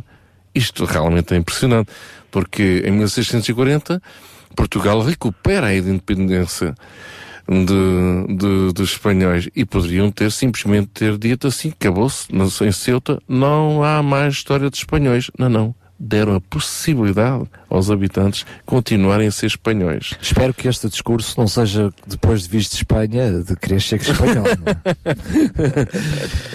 Uh, ele refere mais, falava numa, ao falar no, na, na, cerimónia no Senado em, em Madrid, uh, perante a presença de Pio Garcia, escudeiro, presidente da Câmara Alta Espanhola, onde foi apresentada a Fundação Ceuta Crisol de Culturas 2015. Ele é responsável, portanto, pelo, pela preparação destas comemorações. E intervindo também uh, nesta, nesta apresentação, ele considerou essencial recordar o dia 21 de agosto de 1415, data que marca o início da conquista de Ceuta por Dom João I. Ele diz, é um dever de todos os cidadãos de Ceuta recordar esta data um povo sem história, sem memória, é um povo sem identidade e sem futuro, disse ele, considerando que começou com Portugal a construção de uma cidade que hoje é um espaço multicultural e de convivência de quatro culturas e religiões. Ele diz, a chegada dos portugueses, a chegada dos portugueses marcou um antes e um depois na história da cidade. Marcou o futuro e a estabilidade territorial que se manteve desde aí. Nada foi tão importante como a chegada dos portugueses a Ceuta. Imagina em Madrid este homem estar a falar assim de, de Portugal, não é? Para Sanin, a chegada dos portugueses marcou a entrada da cidade na, na Idade Moderna e a entrada da cultura europeia em África, algo ainda hoje reconhecido porque a bandeira da cidade de Ceuta conserva o escudo e as armas portuguesas. É impressionante. Já, me Portanto- sinto, já sinto mais orgulho de ser português. Até já esqueci a crise. Isto para dizer o quê? Eh, e dentro desta temática da cultura. A cultura portuguesa espalhou-se pelo mundo inteiro e deixou marcas. E estas marcas têm a ver realmente com fundamentos cristãos. Que estão na base dessa cultura. Que estão na base dessa cultura. E ao lermos esta apresentação, esta descrição deste homem, deste político responsável por esta cidade, falar assim de, dos portugueses de Portugal dá centenas de anos terem chegado àquela cidade e reconhecerem que essa cidade mudou graças aos portugueses, algo nos ensina, caramba. Portanto, não é algo imediatista, é algo que passa de geração em geração. E, e no fundo, eh, a cultura portuguesa eh, é rica, é riquíssima. Eh, Muitos nos ensinam e nos dizem que não tem nada de rico. Parece que tudo o que é rico vem do mundo eh, anglo-saxão e, e não é bem essa realidade. O que faz a riqueza de uma nação, eh, o, que, o que faz a riqueza de uma cultura são os seus fundamentos, e nós referimos isso ainda no início do programa, as suas crenças, os seus valores, os seus princípios, o seu caráter. Ele refere aqui mesmo o caráter da cidade de Ceuta, que eh, mudou graças à vinda de- dos portugueses. Que esta experiência, que este relato histórico, no fundo, eh, possa nos inspirar aqui a permanecer bem enraizados nos fundamentos da nossa cultura cristã. Não que sejamos adversos eh, às outras culturas, mas aquilo que tem levado a nossa cultura europeia, ocidental, ao nível de desenvolvimento que nós temos hoje, eh, provém de fundamentos cristãos e queremos aqui realçá-los e queremos aqui também eh, apresentá-los. Quase que, ouvir o João, quase que sinto vontade de sermos reconquistados por nós mesmos com esses fundamentos cristãos. Obrigada, João. Vamos continuar ainda até às 11, na próxima hora, a hum, conversar, a debater, a refletir um pouco sobre este assunto. Será que a cultura portuguesa é uma cultura cristã? Deixe-se continuar e partilhe também connosco esta sua opinião já a seguir. RCS Regional Sintra 91.2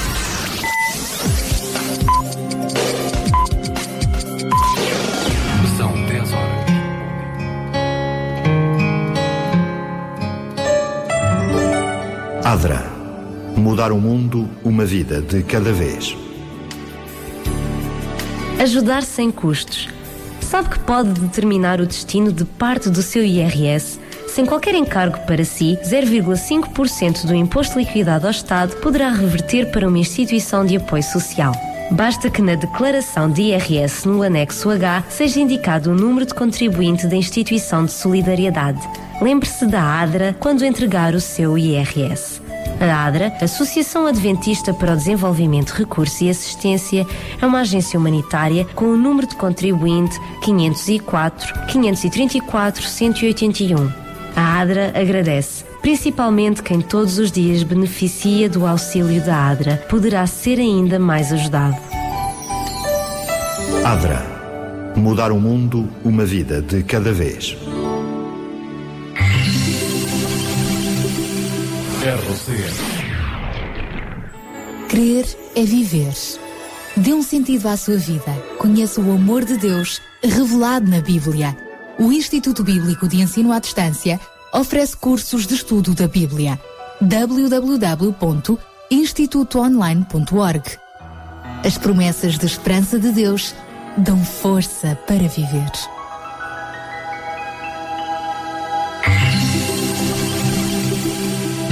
Sabia que em Sintra, cerca de 10 mil alunos do primeiro ciclo e pré-escolar são carenciados e que duas famílias por dia vêm as suas casas penhoradas? Todos os dias há alguém a precisar de ajuda e você pode ser a solução. Sintra Compaixão, o programa da RCS que abre portas à solidariedade. Sexta-feira, das 8 às 11 da manhã. Sintra Compaixão, Contamos consigo. Bom dia, bom dia. Esta é já a terceira e última hora do Sintra Compaixão de hoje. É a altura de termos o nosso fórum, é sempre um momento aguardado no Sintra Compaixão e desde já lançamos o desafio. Nós vamos falar sobre a cultura portuguesa e a cultura cristã que está na base desta cultura portuguesa. O que é que perdemos, o que é que não perdemos, o que é que é possível recuperar, enfim. E o que é que é preciso recuperar? Exatamente. Vamos falar sobre isso durante esta próxima hora, mas contamos com a sua colaboração. Sim, sempre que quiser pode participar ligando em direto para o 21910 6310, 21910 6310. Ou por SMS 960 37 20 25. Também através do nosso facebook.com barra rádio RCS. Já já a seguir vamos então começar a introduzir este tema de hoje. Para já abrimos eh, com mais um tema musical. Ele chama-se Zé Carlos e é uma boa oportunidade para nós refletirmos sobre a soberania de Deus acima de tudo, até da própria cultura. Soberano Deus, sobre tudo, tu reinas para sempre. Adoração flui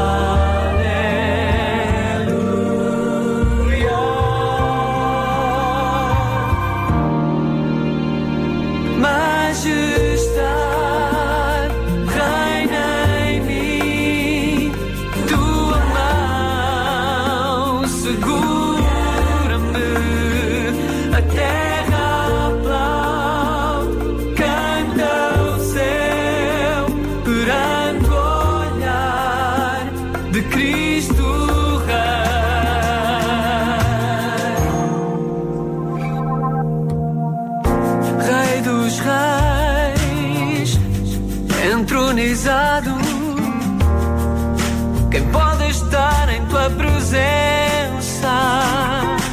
Fogo de amor, santo és, brilhas mais que o próprio sol. Cantamos Aleluia.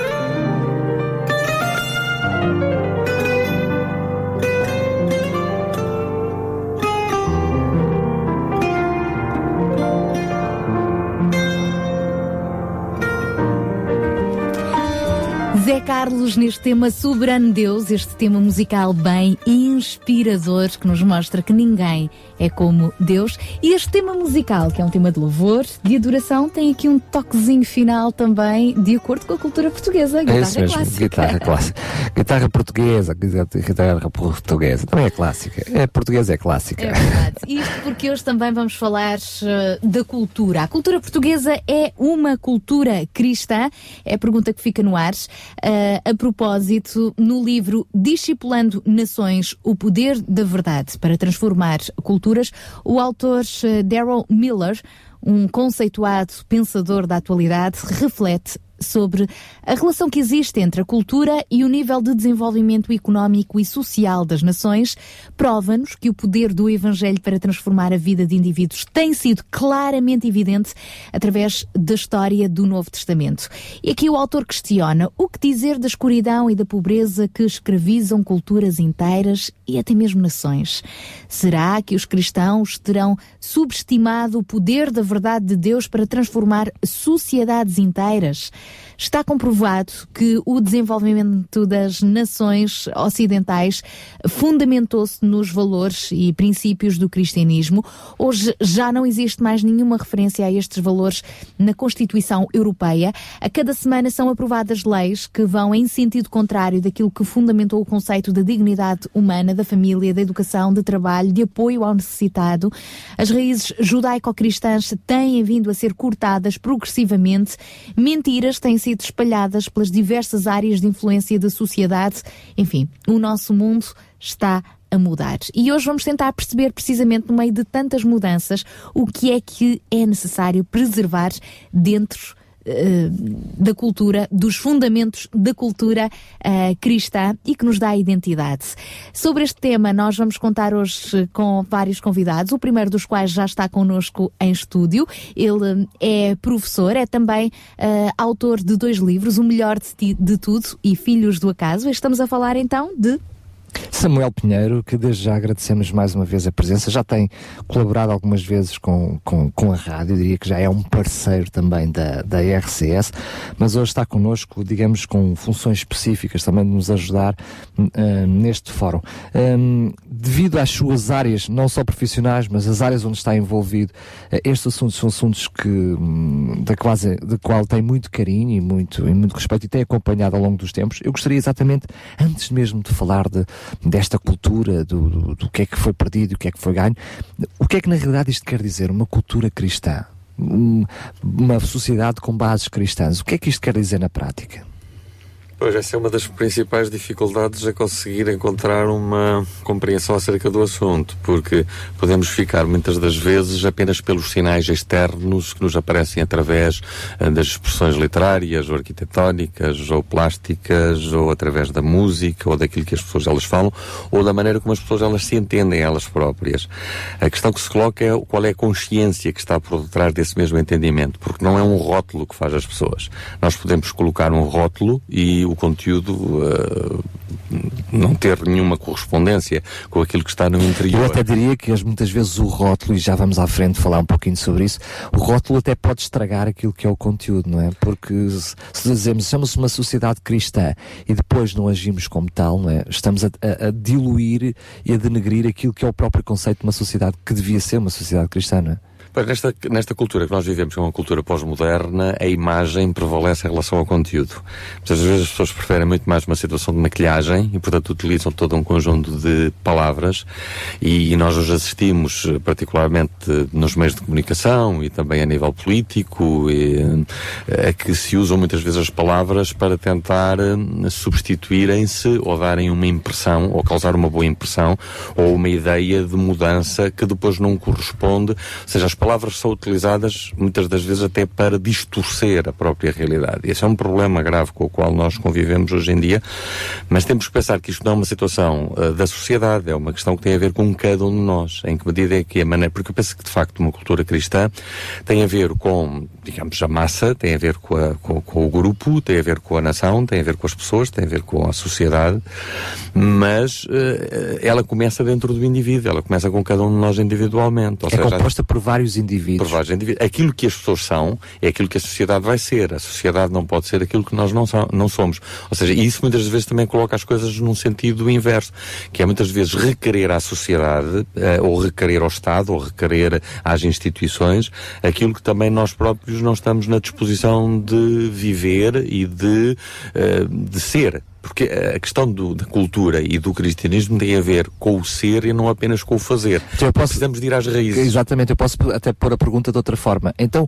o que é que deve ser, em vez de eu perguntar o que é que deve ser uma sociedade com fundamentos cristãos, o que é que deve ser em cada um de nós, que fundamentos é que devem fazer parte de cada um de nós como indivíduos, que por sua vez alastram para uma sociedade? Né? Que fundamentos cristãos são esses? Na, eh, na minha perspectiva, a grande realidade, quando nós pensamos em termos de ser ou não ser cristão, ou identidade cristã, não tem a ver apenas com princípios que nós podemos enunciar. Tem, eh, obviamente, quando nós usamos a palavra cristão, de onde é que ela vem? Ela vem necessariamente da pessoa de Jesus Cristo. E se nós substituímos a o conteúdo, a essência daquilo que nós colocamos dentro desta palavra cristão, fora da pessoa de Jesus Cristo, nós podemos até estar a elaborar precisamente alguma coisa que não tem nada a ver de cristão. Porque efetivamente a consciência de quem Jesus Cristo é, e, ou seja, se nós queremos ser uma sociedade cristã e queremos ser pessoas cristãs e queremos ter famílias que efetivamente estão inspiradas e são estimuladas e são incentivadas e, e a força motriz, eh, digamos, é cristã, então temos que perceber onde é que nós colocamos Cristo. Porque se Cristo estiver na periferia, obviamente nós vamos ter uma, cristã, uma, uma cultura cristã periférica ou muito aguada ou muito light eh, e não tem eh, intrinsecamente, não tem um valor eh, como cristão. Portanto, eu considero que aquilo que nós necessitamos para sermos pessoas cristãs e termos famílias cristãs e termos uma sociedade cristã é voltarmos a trazer ao centro a pessoa de Jesus Cristo. Não é possível nós falarmos de cristianismo sem falarmos de Cristo, porque senão podemos estar a falar de tudo menos, Menos daquilo que é cristão. Porque o cristianismo já se afastou tanto, ou seja, nós temos expressões daquilo que é o cristianismo, ou seja, olhando até para a própria história da igreja, vamos assim dizer, e das sociedades cristãs, muitas das vezes elas são eh, a contradição daquilo que nós encontramos na própria pessoa de Jesus Cristo, o que não é novidade nenhuma, porque Jesus Cristo, quando surgiu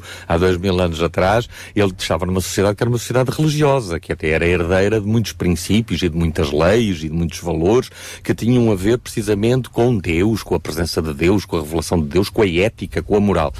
Mas Jesus Cristo confrontou até de uma forma muito mais radical e até agressiva, precisamente aqueles que se apresentavam como representantes e defensores precisamente dessa herança cultural que não era cristã, era judaica, mas que efetivamente tinham perdido a essência daquilo que era efetivamente ser, eh, vamos assim dizer, um- uma pessoa que tem um relacionamento, que conhece a Deus e que vive nessa dimensão. E aquilo que de facto Jesus Cristo ele veio, por assim dizer, trazer é Deus para o centro da nossa própria vida.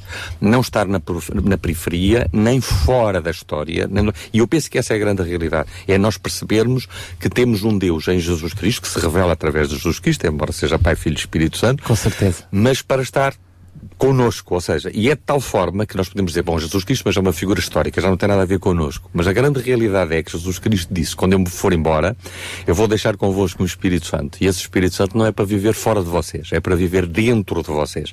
Então pensar numa cultura cristã é pensar ou não numa cultura em que eh, o Espírito de Deus está de facto a controlar e nós estamos a deixar-nos orientar e dirigir. Não Querendo, querendo ser imitadores de Jesus. Isso é? mesmo. E agora está, está-me a vir também à memória o título do primeiro livro que o Samuel Pinheiro eh, escreveu, Filhos do Acaso, e, e foi escrito eh, por um português, em português, mas o título é universal. Ninguém, independentemente da cultura, é filho do acaso. E, e por isso a pergunta que eu, que eu lanço é a seguinte: quer se assuma ou não ah, a identidade e a cultura cristã, ah, Deus está sempre presente. Eu, eu, em primeiro lugar, ah, eu penso que uma das questões que, que é a primeira nesse aspecto tem a ver com como nós nos vemos a nós próprios. Eu penso que a grande machadada que, que, que, digamos, começou por ser dada há uns, um, alguns anos atrás, há muitos, eh, em termos daquilo que são as raízes da nossa identidade cristã, tem precisamente a ver de onde é que nós viemos, quem somos e de onde é que nós viemos. Eh, e independentemente da religião ou não religião que as pessoas tenham, da, digamos, da forma como as pessoas elas se entendem, não há como nós nos desvincularmos do facto de que nós, ao existirmos como pessoas, temos uma origem, nós temos uma fonte. Nós não surgimos por acaso. E é na medida em que nós interiorizamos e percebemos e captamos o que isso significa, porque a realidade de nós termos a noção de que somos pessoas, e eu gostaria muito que, de alguma maneira, isso é uma coisa que me toca particularmente, ser pessoa é muito diferente de ser um objeto, de ser alguma coisa que é produto de uma cultura, porque a pessoa tem a sua individualidade, tem a sua dignidade, tem um valor eh, que excede a pessoa de Jesus Cristo, voltando novamente, ele disse que uma pessoa vale mais do que o mundo inteiro.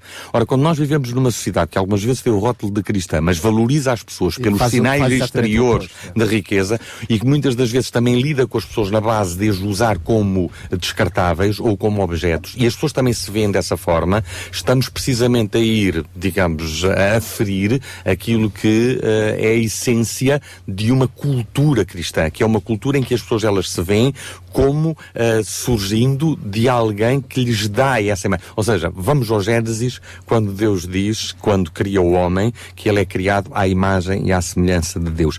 Se nós pensarmos nisto como o valor que nós temos, intrínseco, de sermos, nós não somos à imagem daquilo que é matéria, nós somos à imagem daquele que é o Criador, daquele que é o Senhor, da inteligência suprema, daquele que é amor. E isso pode fazer uma diferença tremenda na forma como nós nos vemos ao espelho. E da forma como nós nos vemos ao espelho, depois também vamos tratar Reflete-se como quais- somos, exatamente. Na família, no trabalho, na escola. Eu posso, eu posso lugar. deduzir por aquilo que, que o Samuel Pinheiro nos disse até agora, que, porque vamos entrar já a seguir naquilo que são esses fundamentos que perdemos, não é? Porque reconhecidamente desde o princípio desta, desta conversa e até na, na, na introdução do João, reconhecidamente falámos que fomos perdendo ao longo dos anos essa raiz cristã, uma sociedade que foi perdendo aos poucos essa raiz cristã. Não custa nada fazer a meia culpa ou a culpa inteira, dizer, como dizia Gandhi, que não era, que, que não era cristão por causa dos cristãos, que os primeiros culpados de uma sociedade perder os fundamentos cristãos são os próprios cristãos. Sim, a- até porque a grande realidade que, que se o, o cristão não é feito apenas porque tem determinados hábitos, porque os hábitos podem ser adquiridos. O ser cristão tem a ver com uma essência.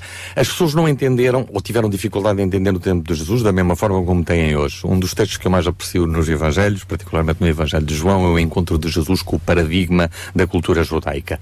Alguém que cumpria e observava todos os princípios, criterioso em observar tudo aquilo que a lei determinava. No entanto, ele apercebeu-se de que em Jesus havia alguma coisa diferente. E eu, há pouco tempo, estava a pensar na declaração que ele faz diante de Jesus Cristo, quando ele diz assim: Tu não podes viver a vida que tu vives se Deus não for contigo. Essa é a grande diferença que faz uma sociedade e uma pessoa cristã. Ou seja, ser cristão não é alguma coisa que pode ser imposto medida, mediante a legislação. Eu posso ter um código de regras, mas isso não transforma a pessoa num determinado cristão. Ele pode ter, ter determinado tipo de comportamentos que eventualmente eu posso mais ou menos identificar. O importante é o que acontece. O que é que Jesus diz a Nicodemos? Interrompe-lhe o discurso, vamos assim dizer, e diz-lhe, se tu não nasceres de novo, tu não podes ver o reino de Deus. Ou seja, a realidade de Deus, aquilo que tu estás a ver em mim, que é de facto o reino de Deus, embora ele até tivesse em presença do próprio rei do reino, mas é a situação. Tu precisas de nascer. Nicodemos ficou perplexo. Isso é uma impossibilidade. E de facto, quando nós falamos de reino de Deus e ele estava a constatar que não podes viver da forma como tu vives se Deus não for contigo, ele estava a falar não da dimensão natural, mas da dimensão sobrenatural. E ele diz, mas como é que eu posso voltar outra vez ao ventre da minha mãe? E, e Jesus aquilo que diz, não, que tu precisas nascer é por dentro. Ou seja, seres novo. Seja, a grande realidade da proposta de Jesus Cristo é nós podemos transcender a nossa herança genética. Nós podemos transcender as nossas origens culturais. Nós podemos ser mudados por dentro. E esse processo é alguma coisa que acontece dentro de nós por aquilo que, que Deus realiza. Ou seja, aquilo que Paulo acaba por dizer depois mais tarde, eh, mas traduzindo a mesma realidade. Aquilo que está em Jesus Cristo é uma nova criação. Ou seja, essa necessidade de sermos nova criação. Perguntam como é que isso é possível? Só Deus realiza. Não é uma coisa que nós podemos dentro do laboratório para acontecer. Mas não é possível ser cristão se nós não nascemos de Deus. Aliás, não nem pode ser, criação. nem sequer é possível pelo nosso próprio Filiação. esforço, não é? É aí que surge quando Jesus ele está e ele apresenta-nos Deus não como um ser ausente e distante, mas como alguém que está perto e que se torna pai. E aquele que é pai é aquele que forma. Ora, uma pessoa cristã que forma uma sociedade cristã é aquela que tem em Deus aquele que é o seu referente como pai. É aquele do qual nós recebemos a natureza. E de facto, na sociedade de hoje, o que nós estamos a precisar é de recebermos e sermos feitos na essência e na natureza de Deus. Não nos tornamos divinos, mas tornamos efetivamente à imagem e à semelhança de Deus no seu amor, Aí podemos- no seu cuidado, podemos, na sem- sua sem presença. medo, usar a Tudo palavra vem daí. cristãos, não é? Aí podemos usar. Porque efetivamente, depois na política, na família, essa situação de estarmos presentes, de nos interessarmos pelos outros, de cuidarmos das necessidades dos outros, de não sermos egocêntricos, porque Deus não é egocêntrico, não está centrado em si próprio. Ele centra-se nos outros. Tudo isso vem dessa raiz. Uma mudança que é novo nascimento, podemos lhe chamar o que quisermos, mas é essa mudança no íntimo para depois estarmos habilitados para podermos viver esses tais princípios de amor, perdão, serviço, entrega, atitude de sacrifício, até abnegação em favor das pessoas à nossa volta e que muda e traz o tal desenvolvimento, mas que é um desenvolvimento eh, que respeita a pessoa e que tem a ver, acima de tudo, com o desenvolvimento da própria pessoa. No fundo, sermos cada vez mais parecidos com Cristo. E introduzimos agora também à conversa o pastor eh, Paulo Cordeiro, que também já é uma voz conhecida aqui da RCS, ah, e que tem estado aqui a acompanhar e a dizer amém, ou seja, concorda com o que está a ser aqui partilhado ah, pelo Samuel Pinheiro. Ahm, pastores, eu agora também me vinha à memória lembrar a primeira vez que os discípulos de Jesus foram apelidados por cristãos. Nós encontramos esse relato no Novo Testamento e isso aconteceu precisamente pelo que eles demonstravam através da sua crença posta em prática nos seus atos. Será que hoje ainda é a mesma coisa? Bom, se não é, deveria ser. Porque. hum, E, e realmente esse é um bom exemplo. Por, por que razão nós nos podemos perguntar? Por que razão é que as pessoas deram então o nome aos discípulos de Jesus de cristãos? Porque realmente viam uma identificação perfeita, ou pelo menos não digo perfeita, mas pelo menos muito aproximada, nesses homens, viam uma representação do próprio Cristo.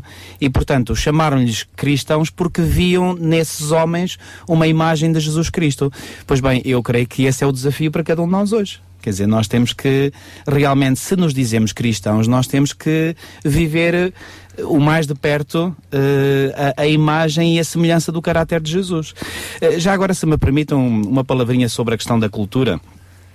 Bom, ehm, eu antes de chegar aqui vinha acompanhar também o programa, portanto, na- no meu carro, na rádio, e, e, e eu vou, eu vou dizer-vos uma coisa. Em relação à cultura portuguesa, por exemplo, ela realmente tem o título e tem a designação de cultura cristã.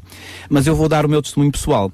Se eu tivesse que me tornar cristão ao olhar para a cultura portuguesa, não só eu nunca me tornaria cristão, como eu detestaria os cristãos porque hum, hum, realmente eh, quando nós fazemos uma comparação entre aquilo que é a nossa cultura, bom, atenção, e não me interpretem mal, eu não estou a dizer que não há aspectos positivos na nossa cultura, eh, e creio que aí podemos estar todos de acordo. Sim, claro. Hum, há aspectos positivos, houve, há, eh, isso portanto é incontestável, mas também há muitos aspectos negativos, e são esse- esses aspectos negativos que me fariam, digamos, ter aversão, portanto, a, a- a- tornar-me cristão. E, e já agora, por falar em cultura e em Cristo, eh, deixem-me colocar-vos esta questão para reflexão. Quando Cristo veio a este mundo, e nós cristãos acreditamos, portanto, que realmente eh, o seu, a sua primeira vinda foi um milagre, portanto, o seu nascimento virginal, o, o facto de ele ter encarnado, quando Jesus viveu na cultura, portanto, do povo onde ele viveu, que era o povo judeu, eu pergunto: havia algum povo entre todos os povos que havia nessa época que tivesse uma cultura mais religiosa em relação ao Deus criador do que o povo judeu? Não havia. Ou seja, de todos os povos que havia na antiguidade, aquele povo que cujos princípios, cuja cultura mais se aproximavam, portanto, eh, da- da- do Deus, do Deus criador, era o povo judeu. E no entanto, nós vemos Jesus ao longo do seu ministério nesta terra, ele vai completamente contra a cultura estabelecida. Ou seja, ele não se identifica com a cultura, ele não se identifica inclusivamente com os líderes religiosos do seu tempo. Jesus tem uma atitude que é, eu diria, vai a contracorrente da, da cultura. Bom, A minha pergunta é: será que nós hoje, como cristãos, não temos que também ir a contracorrente da cultura? A minha resposta é: acho que sim, temos que ir mesmo. Mas talvez temos que passar por este, até nós cristãos, sem ousadia nenhuma no que vou dizer, sem problema nenhum em dizer, os cristãos, porque foram os cristãos na altura que precisaram de nascer de novo, talvez os cristãos de hoje também precisem de nascer de novo, para poder mudar o rumo, não? Oh, Daniel, eu digo, eh, e por isso eu estava a, a abanar a cabeça ao ouvir aqui este nosso irmão, eh, se eu não nascer de novo, eu não sou um cristão. Eu posso, posso chamar-me cristão, mas não sou, na essência e genuinamente um cristão. Para nós sermos cristãos, nós temos que ter pa- passado por esta transformação que pode ser chamada de novo nascimento, de conversão, de transformação. Aliás, o termo no Novo Testamento que é traduzido por novo nascimento ou conversão é o termo metanoia, de onde vem a palavra metamorfose. Eh, e nós, por exemplo, quando pensamos em metamor- metamorfose, nós imaginamos, por exemplo, logo uma lagarta que se transforma em borboleta, ou seja, que, que na aparência muda completamente. Portanto, eh, viver uma conversão é viver uma tal metamorfose, uma tal transformação, que nós passamos a ser pessoas diferentes. E que é um processo, também não acontece de repente. Eh, eu diria que o que ac- acontece de repente é o início da caminhada. É uma Portanto, decisão. É uma decisão, exatamente. Eu começo uma caminhada, agora essa caminhada é longa e vai demorar toda a minha vida. Os é? nossos ouvintes que nos estão a acompanhar sempre que quiserem podem participar nesta nossa conversa de hoje. A cultura portuguesa é uma cultura cristã. Será que há fundamentos da cultura cristã que precisam de ser eh, recuperados e que são inegociáveis?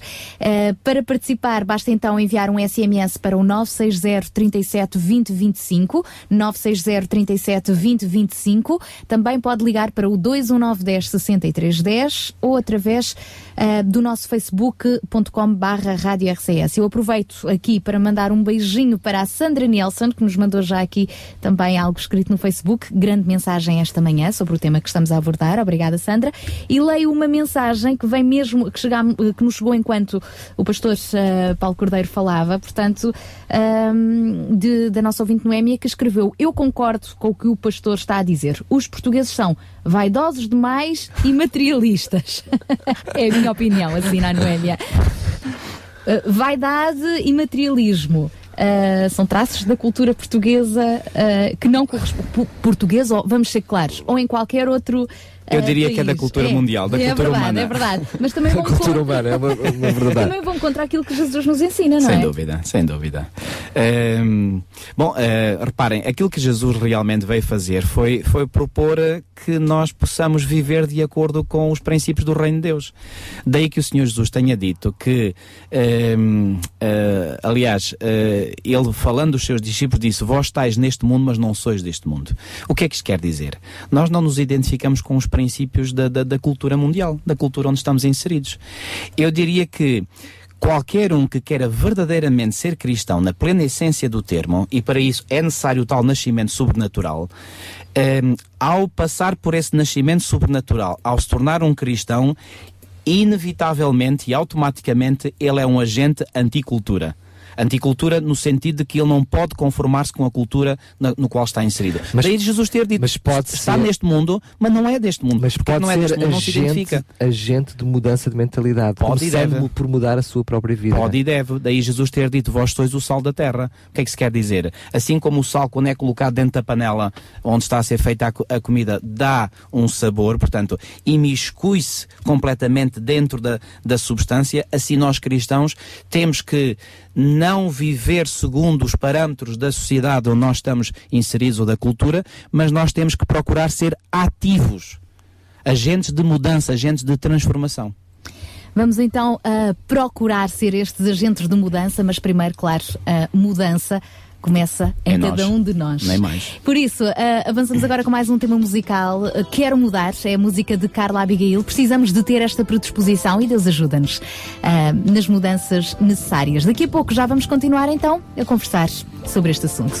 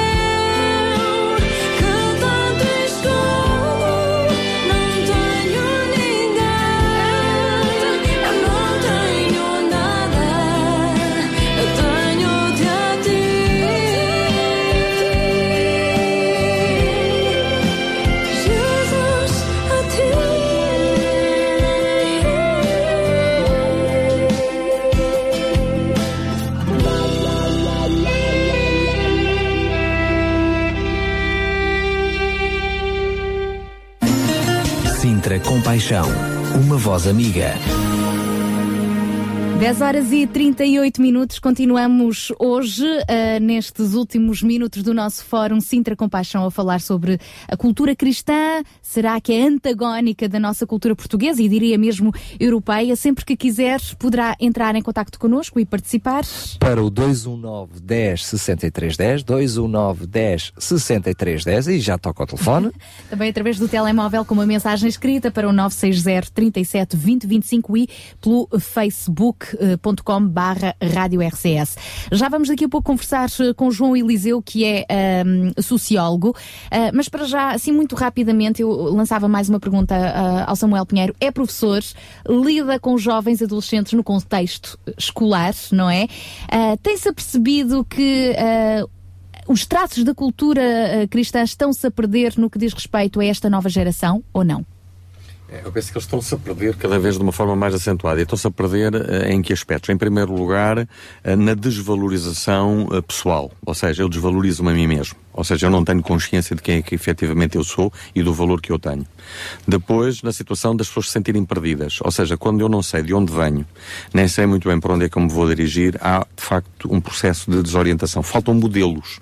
Ou seja, as pessoas hoje têm heróis, eh, mas esses heróis eh, são muitas das vezes descartáveis e têm apenas a ver com e, e, efêmeros. eh, e têm muitas vezes apenas a ver com sinais exteriores que não correspondem a algo que passa por dentro deles próprios. Então eles estão sentem-se efetivamente perdidos.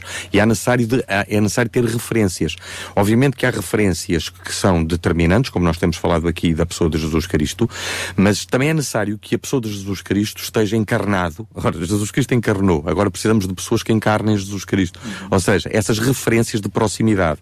Essas referências de proximidade começam, antes de tudo, mais na família. Ou seja, é necessário nós termos pais eh, que efetivamente o sejam. Eh, porque é isso que Jesus Cristo veio trazer. Eh, um pai, o filho e o Espírito Santo. Mas isso agora dentro da família, em que pessoas vivem essa mesma dimensão.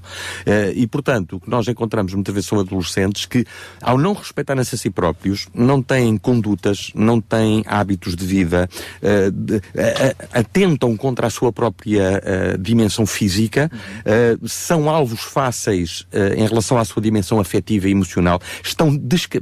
não queria... a palavra não é correta, descapitalizado não é, estão, ahm, estão esvaídos de uma dimensão afetiva. Há uma falta de, de afetos entre as pessoas, que é aquilo que de facto nós encontramos quando nós conhecemos a Deus e a pessoa de Jesus Cristo, há um envolvimento afetivo. Ou seja, nós somos amados. E não somos amados por aquilo que fazemos.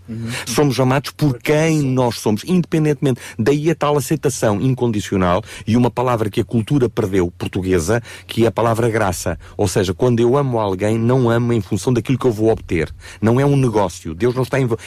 A, é a religiosidade e particularmente o cristianismo eh, tem, sempre foi, quando, quando se olha para a Bíblia, algo que repudia o negócio, que repudia o dinheiro como estando sendo algo. Não. Tem a ver com o relacionamento humano e tem a ver com nós vivermos uns com os outros, independentemente daquilo que eu vou receber ou daquilo que eu vou beneficiar. Não. O benefício, há benefício efetivamente, mas esse benefício é tangível, mas não é contabilizado em termos de uma folha Excel.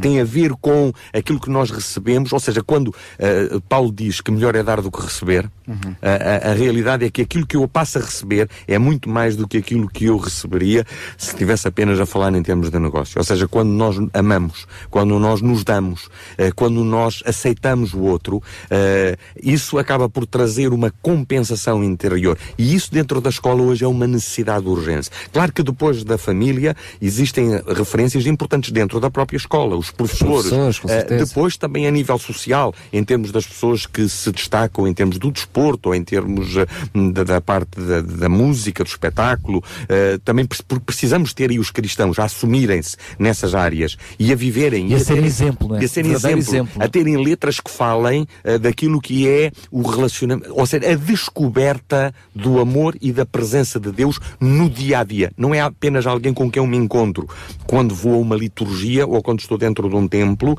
mas é alguém que está presente comigo quando eu estou no banheiro, quando eu estou em casa, quando eu estou na escola, quando eu estou a fazer os meus trabalhos, quando eu faço as minhas Só orações. assim é que se pode falar em sociedade, não é? É só assim é que se pode. E depois essa situação vai até inclusivamente mais longe. Ou seja, a expectativa é que nós tenhamos eh, líderes da nação, tenhamos pessoas que estão em cargos políticos que efetivamente sejam inspiradas eh, pela palavra de Deus, que sejam inspiradas pela pessoa de Jesus Cristo e estão ali para o serviço eh, dos outros e não para tirarem vantagens em relação. A única forma de nós acabarmos com situações que têm a ver com corrupção, que têm a ver com individualismo, que têm a ver com competição, que é uma competição desenfreada, estamos a criar, em vez de criarmos um, um jardim ou uma família, nós estamos a criar uma selva. E isso não pode ser. Em que as pessoas se agridem. O bullying, por exemplo, hoje dentro das escolas é uma situação terrível, em que as pessoas se ofendem, em que as pessoas se machucam, em que as pessoas, elas até provocam muitas das vezes conflitos que acabam por deixar marcas dentro e também eh, em, em termos físicos. E para nós ultrapassarmos isso, precisamos eh, de ter eh, um novo entendimento de nós próprios e dos relacionamentos uns com os outros e de chamarmos Deus para o processo da nossa própria vida. A propósito, nós vamos agora também convidar eh, mais eh, alguém para se juntar ao nosso debate, neste caso através do telefone. Temos connosco eh, o sociólogo João Eliseu. Olá, muito bom dia, João. Obrigada por estar connosco em direto. Ah, como alguém que estuda as características da nossa sociedade, não é? Como caracterizamos hoje ah, os portugueses no século XXI? Continuam a ter traços marcantes da cultura cristã do início deste, portanto, deste, desta nova era? Bom, eh, começando a minha intervenção, eh, gostaria de deixar eh, claro o seguinte, quer dizer, a sociedade e a cultura são algo em constante mutação e em constante transformação. Eh, a nossa sociedade tem, tem sofrido eh, N eh, mudanças ao longo destes últimos 100 anos, principalmente, eh, não só com, com- com a questão da industrialização, mas com pronto, as questões societárias em termos de mudanças na no, no seio da família, no seio da economia, até no seio da política, e, e a questão que Portanto, toda, toda a, a cultura cristã está enraizada na- nas sociedades ocidentais. Nós, eh, em Portugal, eh, temos, portanto, nós somos, ehm, temos uma, uma, uma raiz eh, judaico-cristã, portanto, temos a Igreja Católica que começou, ehm, começou por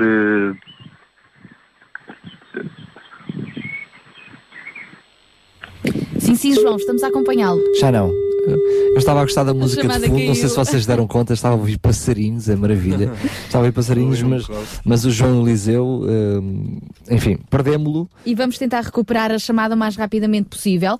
Enquanto isso, eu gostava de ler aqui uma mensagem. Vamos ver se eu consigo lê-la com, com digo- como deve de ser, porque ela vem escrita assim de forma muito abreviada. É uma mensagem longa ah, de uma ouvinte, a Rose, que nos mandou, ainda no seguimento da questão que colocámos anteriormente ao pastor Paulo Cordeiro sobre os, ah, a vaidade e o orgulho ah, que caracterizam não só a cultura portuguesa, mas a cultura a nível ah, mundial, não é? Diríamos mesmo. Ahm, e então esta nossa ouvinte Rose, ela escreveu, é verdade, eh, eu sou materialista e, e, vaida, e, hum, e vaidosa, mas sirvo a Deus eh, e é Ele que me vai mudar. Também concordo, portanto, é a Rose que está a escrever, também concordo, porque falo com alguns portugueses eh, que só existe um único santo que faz milagres, eh, que se chama Jesus Cristo. Portanto, percebemos que a Rose não é portuguesa, mas está em Portugal. Eh, e ela fala aqui especificamente da questão dos milagres, ahm, que a cultura portuguesa atribui muitas vezes a outras ahm, entidades divinas, e ela escreve só Jesus ah, pode curar, porque o meu pai é um milagre, foi curado de Alzheimer e eu conto a toda a gente para que se veja a grandeza do meu Deus. Pronto, é a opinião da nossa ouvinte, Rose, ah, e que está aqui, portanto, também a falar de algumas questões que vão além da cultura, a questão da crença que está presente na cultura. Eh, sim, é verdade. Já agora, eh, se me permitem, eu gostava, há bocadinho eu falei da, da forma como Jesus se relacionou com a cultura do seu tempo e, e eu encontro uma passagem num dos evangelhos, nomeadamente no Evangelho de Marcos, onde nós encontramos uma avaliação que o próprio Cristo faz da, da cultura do seu tempo, ou seja, da cultura daquele povo onde ele estava, porque ele nasceu eh, no, no povo, no povo judeu. E então, em Marcos, no capítulo 7, e a partir do versículo 6, nós lemos o seguinte: Respondeu-lhes: Bem profetizou Isaías a respeito de vós. Vós, eu estava a falar para o povo. Hipócritas, como está escrito: Este povo honra-me com os lábios, mas o seu coração está longe de mim. Eis aqui, em poucas palavras, o retrato que Jesus faz da sociedade. Ou seja, diz que são hipócritas porque eles realmente diziam que seguiam a Deus, mas na realidade não faziam. Aliás, o próprio Jesus diz: honra-me com os lábios. Ou seja, na boca era Deus, Deus, Deus, Deus, Deus, Deus, Deus. Mas nas obras, ou seja, o seu coração estava longe de Deus. E ele continua mais. E em vão me adoram. Ou seja, é- é- eram, um povo que adoravam a Deus, eram, mas eh, segundo o próprio Jesus, eles faziam uma adoração que era em vão. E porquê? Ele diz, ensinando doutrinas que são preceitos de homens. Negligenciando o mandamento de Deus, guardais a tradição dos homens. Minha pergunta é: será que não se impôs na nossa chamada cultura cristã uma tradição dos homens que não tem nada a ver com, com, com os mandamentos de Deus? E esta é a realidade, meus amigos. E, e aqui Jesus diz claramente: negligenciando o mandamento de Deus, guardais a tradição dos homens. E disse-lhes ainda: jeitosamente, ou seja, era de forma muito subtil, muito bem feita, jeitosamente rejeitais o preceito de Deus para guardardes a vossa própria tradição. Quando nós fazemos uma análise à nossa cultura, por exemplo, e como portugueses nós falamos da nossa cultura portuguesa, mas não é eh, só apanágio da cultura portuguesa, há bocadinho foi dito e muito bem que é da cultura europeia, eh, e não só, nós vemos que realmente as coisas não condizem. Ou seja, a, a chamada tradição cristã tem muitas falhas, da mesma forma que a, a sociedade judaica já tinha falhas. Ou seja, a sociedade judaica, no tempo de Jesus, já se tinha afastado dos parâmetros originais dados por Deus. O mesmo aconteceu, e, e- isto é um processo, digamos, de. de- de- ou seja, hum, é como um riacho que nasce na fonte lá na montanha e depois, à medida que vai descendo, vai ficando cada vez, a água vai ficando cada vez mais suja, mais barrenta, etc. E, e à medida que o tempo transcorre, os séculos passam, pois bem, isso vai-se vai -se contaminando. O processo que aconteceu com o povo judeu aconteceu com o povo cristão e nós estamos Mas eh, essa realidade. nós temos nos focado um pouquinho naquilo que é problemático, ou seja, a realidade, mas hum, gostaria que pudéssemos uh, ocupar os últimos minutos uh, na forma também otimista, mas está a solução, ou seja, uh, podemos mudar o rumo Claro dos há acontecimentos, podemos fazer alguma coisa, o que é que é possível fazer? Claro que é a solução. Eu gostava de. Falou-se da situação de uma sociedade materialista e uma sociedade vaidosa, ou seja, de imagem. Jesus gostava muito de falar através de histórias. Eu vou colocar aqui duas histórias que ele contou e nós, confrontados com essas histórias de Jesus, onde é que nós nos situamos? A primeira história é a história do sucesso. Há um agricultor que tem uma colheita extraordinária e ele pensa de si para si: ótimo, eu já consegui ter uma vida a partir daqui de descanso, de barriga, para poar, não vou precisar de trabalhar mais e, portanto, o que é que ele pensava? Vou de- derrubar os meus celeiros, Bem, vou propósito bem hoje. maiores e eh, vou armazenar tudo aquilo que eu tenho e alma, agora come, bebe Descansa. e folga. Mais nítido do que materialismo, de facto, isto não, pode pode, ser. Naquela altura, Jesus diz, e isto é o surpreendente, uma voz se fez ouvir, louco, e obviamente nós ficaríamos contundidos com alguém que tivesse a ousadia, a frontalé, porque nós somos muito eufemísticos. Mas Jesus diz, uma voz seja ouvir, louco, esta noite, esta noite, te vão pedir a tua alma.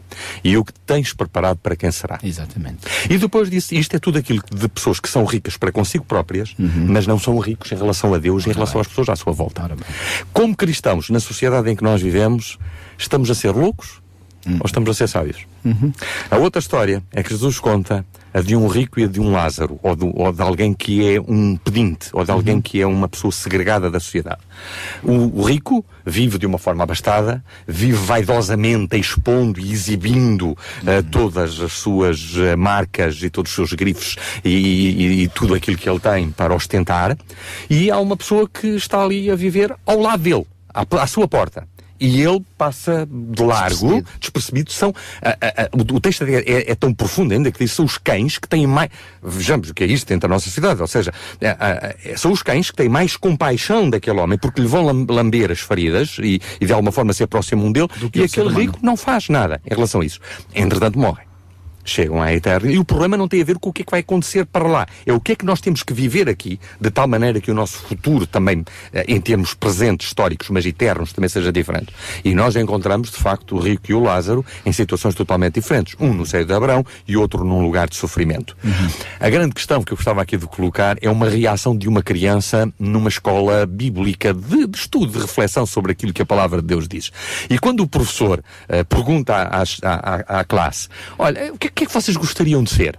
Porque esta é a pergunta para nós, não é? Hoje, os nossos rádio ouvintes, nós também. O que é que nós gostaríamos de ser? Queremos ser o rico ou nós queremos ser o Lázaro? E um menino muito eh, ágil eh, acaba por dizer assim: Bom, eu aqui gostava de ser o rico, na eternidade gostava de ser o Lázaro. Ora, esta é a situação que não é possível de compatibilizar. E na sociedade em que nós estamos a viver, para vivermos de uma forma cristã, tem que haver uma postura diferente. E a provocação que Jesus faz há dois mil anos atrás, em relação a materialismo e em relação à vaidade, é a mesma provocação a uma sociedade que nós temos hoje. E o grande questionamento é os ricos, a maneira como estão a tratar aqueles que são eh, os Lázaros da nossa sociedade. E por outro lado, os Lázaros, a maneira como eles estão a compreender o seu próprio valor, independentemente da maneira como eles podem ser ou não reconhecidos. E que de facto nós possamos viver aqui nesta terra como ricos, mas não como ricos pensando apenas em nós próprios, partilhando com os outros, cuidando dos outros, pensando que nós não somos proprietários das coisas, mas somos apenas mordomos. E essa é a grande realidade. O materialismo é vencido quando nós descobrimos, por aquilo que a palavra de Deus, em alguma forma, denuncia, de que nós não somos proprietários. Porque a grande realidade é quando nós fecharmos os olhos aqui, nós não vamos poder levar connosco a nossa conta bancária. Com certeza. Por isso é que Jesus também disse para juntarmos tesouros no céu e Ora não bem. na terra, porque lá em cima no céu não há ferrugem, não há ladrões, não há traça, não há nada para descobrir, eh, para destruir, eh, e Deus eh, realmente é justo e tem isso em conta. E não se pode servir a dois senhores ao mesmo tempo. Ou bem que se há de servir a um e aborrecer ao outro, ou vice-versa. Portanto, E a o- que cultura estamos nós a servir? E o apóstolo Paulo fez uma advertência muito forte nestes termos. Ora, os que querem ficar ricos caem em tentação e cilada e em muitas concupiscências insensatas e perniciosas, as quais afogam os homens na ruína e perdição. Porque o amor do dinheiro, não é propriamente o dinheiro em si, mas o amor ao dinheiro, diz Paulo, é a raiz de todos os males. E alguns, nessa cobiça, se desviaram da fé e a si mesmos se atormentaram com muitas dores. Eh, portanto, isto é um alerta muito forte para nós cristãos, que não devemos procurar eh, estas riquezas do mundo, mas sim as riquezas celestiais e investir no banco celestial. É, é possível, fazendo esta mudança que Samuel Pinheiro referia, ou seja, mudando a nossa postura perante a sociedade, é possível eu perceber que ao me mudar a mim mesmo, ao, ao eu olhar, voltar para as raízes do verdadeiro cristianismo, posso ser um ajudador da sociedade onde estou envolvido. Eu creio que sim, mas eh, nós devemos também ter consciência que essa influência nunca será total. E porquê que eu digo isso? Jesus, quando esteve nesta terra, e nós reconhecemos que ele foi, digamos, o ser humano, entre aspas, porque ele, ele, ele estava na forma humana, mas para além de ser um ser humano, era também divino, não é? O apó- o apóstolo Paulo tem esta frase que eu gosto muito, porque nele habitava corporalmente toda a plenitude da divindade. Mas na forma humana, portanto, como ser humano, Jesus foi o, o grande mestre, o grande exemplo para todos nós. E apesar de ser esse grande mestre, esse grande exemplo, quantas pessoas o aceitaram e o seguiram? Não todas. E nós vamos, va- vamos acreditar que hoje nós vamos conseguir eh, eh, convencer todas as pessoas e converter todo o Mas mundo. vale a pena? Isso é uma ut- utopia. Mas vale a pena? Claro que sim. Em, primeiro lugar, vale a pena para nós próprios. E quando nós seguimos um cristianismo genuíno e puro através do tal novo nascimento, ou seja, permitirmos que o, a- a- a- o sobrenatural da parte divina atue em nós através do Espírito Santo, nós vamos criar impacto à nossa volta, um impacto positivo. E certamente pessoas sensíveis irão olhar para o nosso exemplo e, e aceitar. Mas não não tenhamos a, a ilusão de que todos, todos irão aceitar. Muitas vezes vamos mesmo caminhar em contramão. Aliás, o próprio Jesus Sem Cristo, dúvida. a dada altura, foi abandonado. Mesmo para terminar, então, vamos concluir este assunto, Samuel Pinheiro. Eu, só queria salvaguardar que eu não estava, e penso que o Evangelho não faz, a apologia da pobreza pela pobreza. Com certeza. A grande realidade que nós encontramos eh, é, eh, digamos, incutir, e penso que esse é um princípio essencial da influência, e eu creio que quando nós vivemos, influenciamos o círculo à nossa volta. e à medida que o círculo vai cada vez sendo maior, de alguma maneira podemos ver mudanças refletidas nos outros. Mas nada muda se eu mesmo não viver uma vida diferente. Agora eu gostaria de referir eh, a situação, por exemplo, em relação à pessoa de Jesus Cristo, que sendo rico, se fez pobre para enriquecer. A grande realidade é que eu tenho que pensar que aquilo que Deus colocou nas minhas mãos não é apenas para eu usar, é apenas benefício próprio. Ou seja, isso também apenas é multiplicado, porque temos cenas, por exemplo, de, de milagres em que há multiplicação. Mas quando é que acontece a multiplicação? É quando aquilo que eu tenho, eu distribuo. É posto à disposição. E quando eu ponho à disposição tudo, tudo, mas não. e há que- algumas vezes quando nós pensamos nisso, estamos a, a pensar apenas em euros ou estamos a pensar em dólares. Mas não, tudo aquilo que eu tenho, as minhas competências, O meu eh, tempo. o, o meu tempo, o- os afetos, o carinho, multiplica-se, não quando eu sou ah, apenas algo que retém, sou apenas um reservatório, mas receptor. como eu torno, quando eu me torno vaso comunicante. Ou seja, e- isso multiplica-se quando eu digamos, eh, levo aos outros e dessa forma eu mesmo vejo multiplicado isso em mim e vejo isso multiplicado à minha volta. Agora, esta dimensão de ver Jesus como alguém que, sendo rico, porque ele era dono de tudo, ele fez-se pobre, mas não para nos deixar na pobreza, mas para nos enriquecer. E enriquecer-nos nessa dimensão que é material, que é emocional e que é espiritual. Na prática, por quem nos está a ouvir, hum, também gosta de, de sentir alguma coisa palpável. Na prática, nós começámos por falar neste fórum e temos vindo a falar ah, sobre o emprego ou a falta dele ah, e uma sociedade que que, como está o estado do país e a crise, eu posso dizer que mais do que nos lamentarmos como está o, como está o nosso país, ah, é olharmos para nós mesmos e ver então o que é que eu posso fazer pela sociedade. proativos. Pastor eh, Paulo Cordeiro, quer também terminar com alguma conclusão sobre este assunto? Ui, eu gostava de ter mais outra hora para falar. Na Mas, próxima eh, terça-feira tem o espaço que queremos e na próxima quarta-feira os diálogos com a Eh, Bíblia. Não, realmente, pronto, mas eu creio que o essencial foi dito e pronto, eu faço minhas as palavras do Daniel. Eh, realmente, mais do que olharmos para aquilo que é negativo à nossa volta, procuremos com a ajuda do Senhor realmente sermos agentes de mudança, sermos agentes proativos e, e- e é isso que nós temos que fazer. Mas eu, eu, eu quero ser realista e ter os pés no chão, reconhecendo que nunca vamos mudar o mundo inteiro. Eh, O próprio Cristo não conseguiu, eh, portanto, quem somos Mudar nós? uma pessoa um dia de cada Eh, vez. nós né? teremos que é tocar os corações de pessoas sensíveis, pessoas de bem. Aliás, quando, quando o anjo vem aos pastores e diz glória a Deus nas alturas, paz na terra, aos homens de boa vontade, eu creio que é esses homens de boa vontade é que nós temos que tocar e unirmos às pessoas de boa vontade e fazermos algo. Mas, eh, infelizmente, a maior parte das pessoas não são essas pessoas de boa vontade. Muitos até, eh, quando vêm cristãos a agir com bons princípios, eh, se querem aproveitar de forma egoísta, ah, já que ele é cristão muito bem, então olha, deixa-me cá aproveitar, deixa-me ir a esta igreja para receber este benefício, a outra igreja para receber outro benefício. Bom, isso é, isso é o egoísmo, não, não, não tem.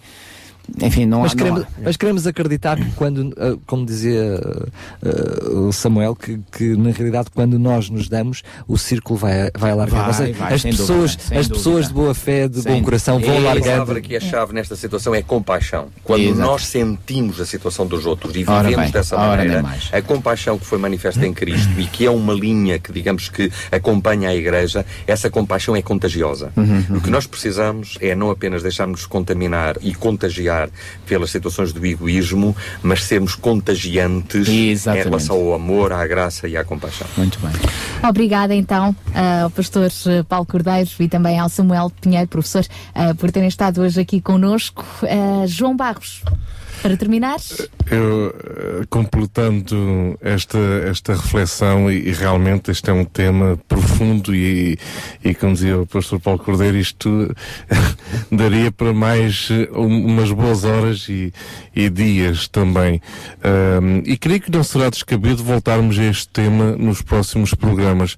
Eh, gostava só de complementar, de facto, os resultados da nossa influência ou do cristianismo ehm, não está nas nossas mãos. Ehm, isto é, temos a responsabilidade, a responsabilidade por sermos cristãos, de sermos sal e luz.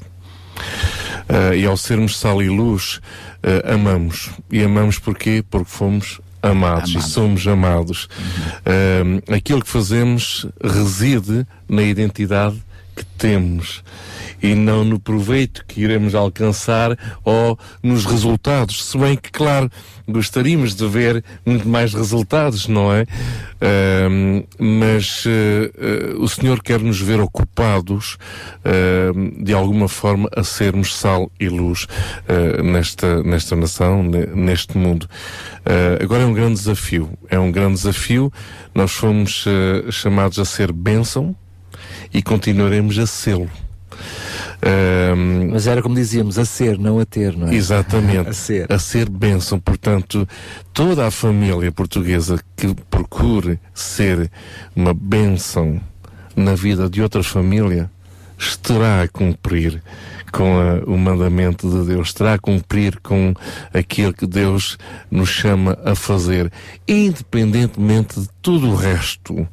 A partir do momento que nós procuramos abençoar outra pessoa, amar outra pessoa, ajudar outra pessoa, não por ser boa pessoa, não é? Mas por aquilo que Deus fez na nossa vida. E Mas, somos no feitos à mas imagem também de resultado de uma comunhão com Jesus. não é? Claro. Resultado de uma comunhão É o com Jesus. fundamento, é o fundamento.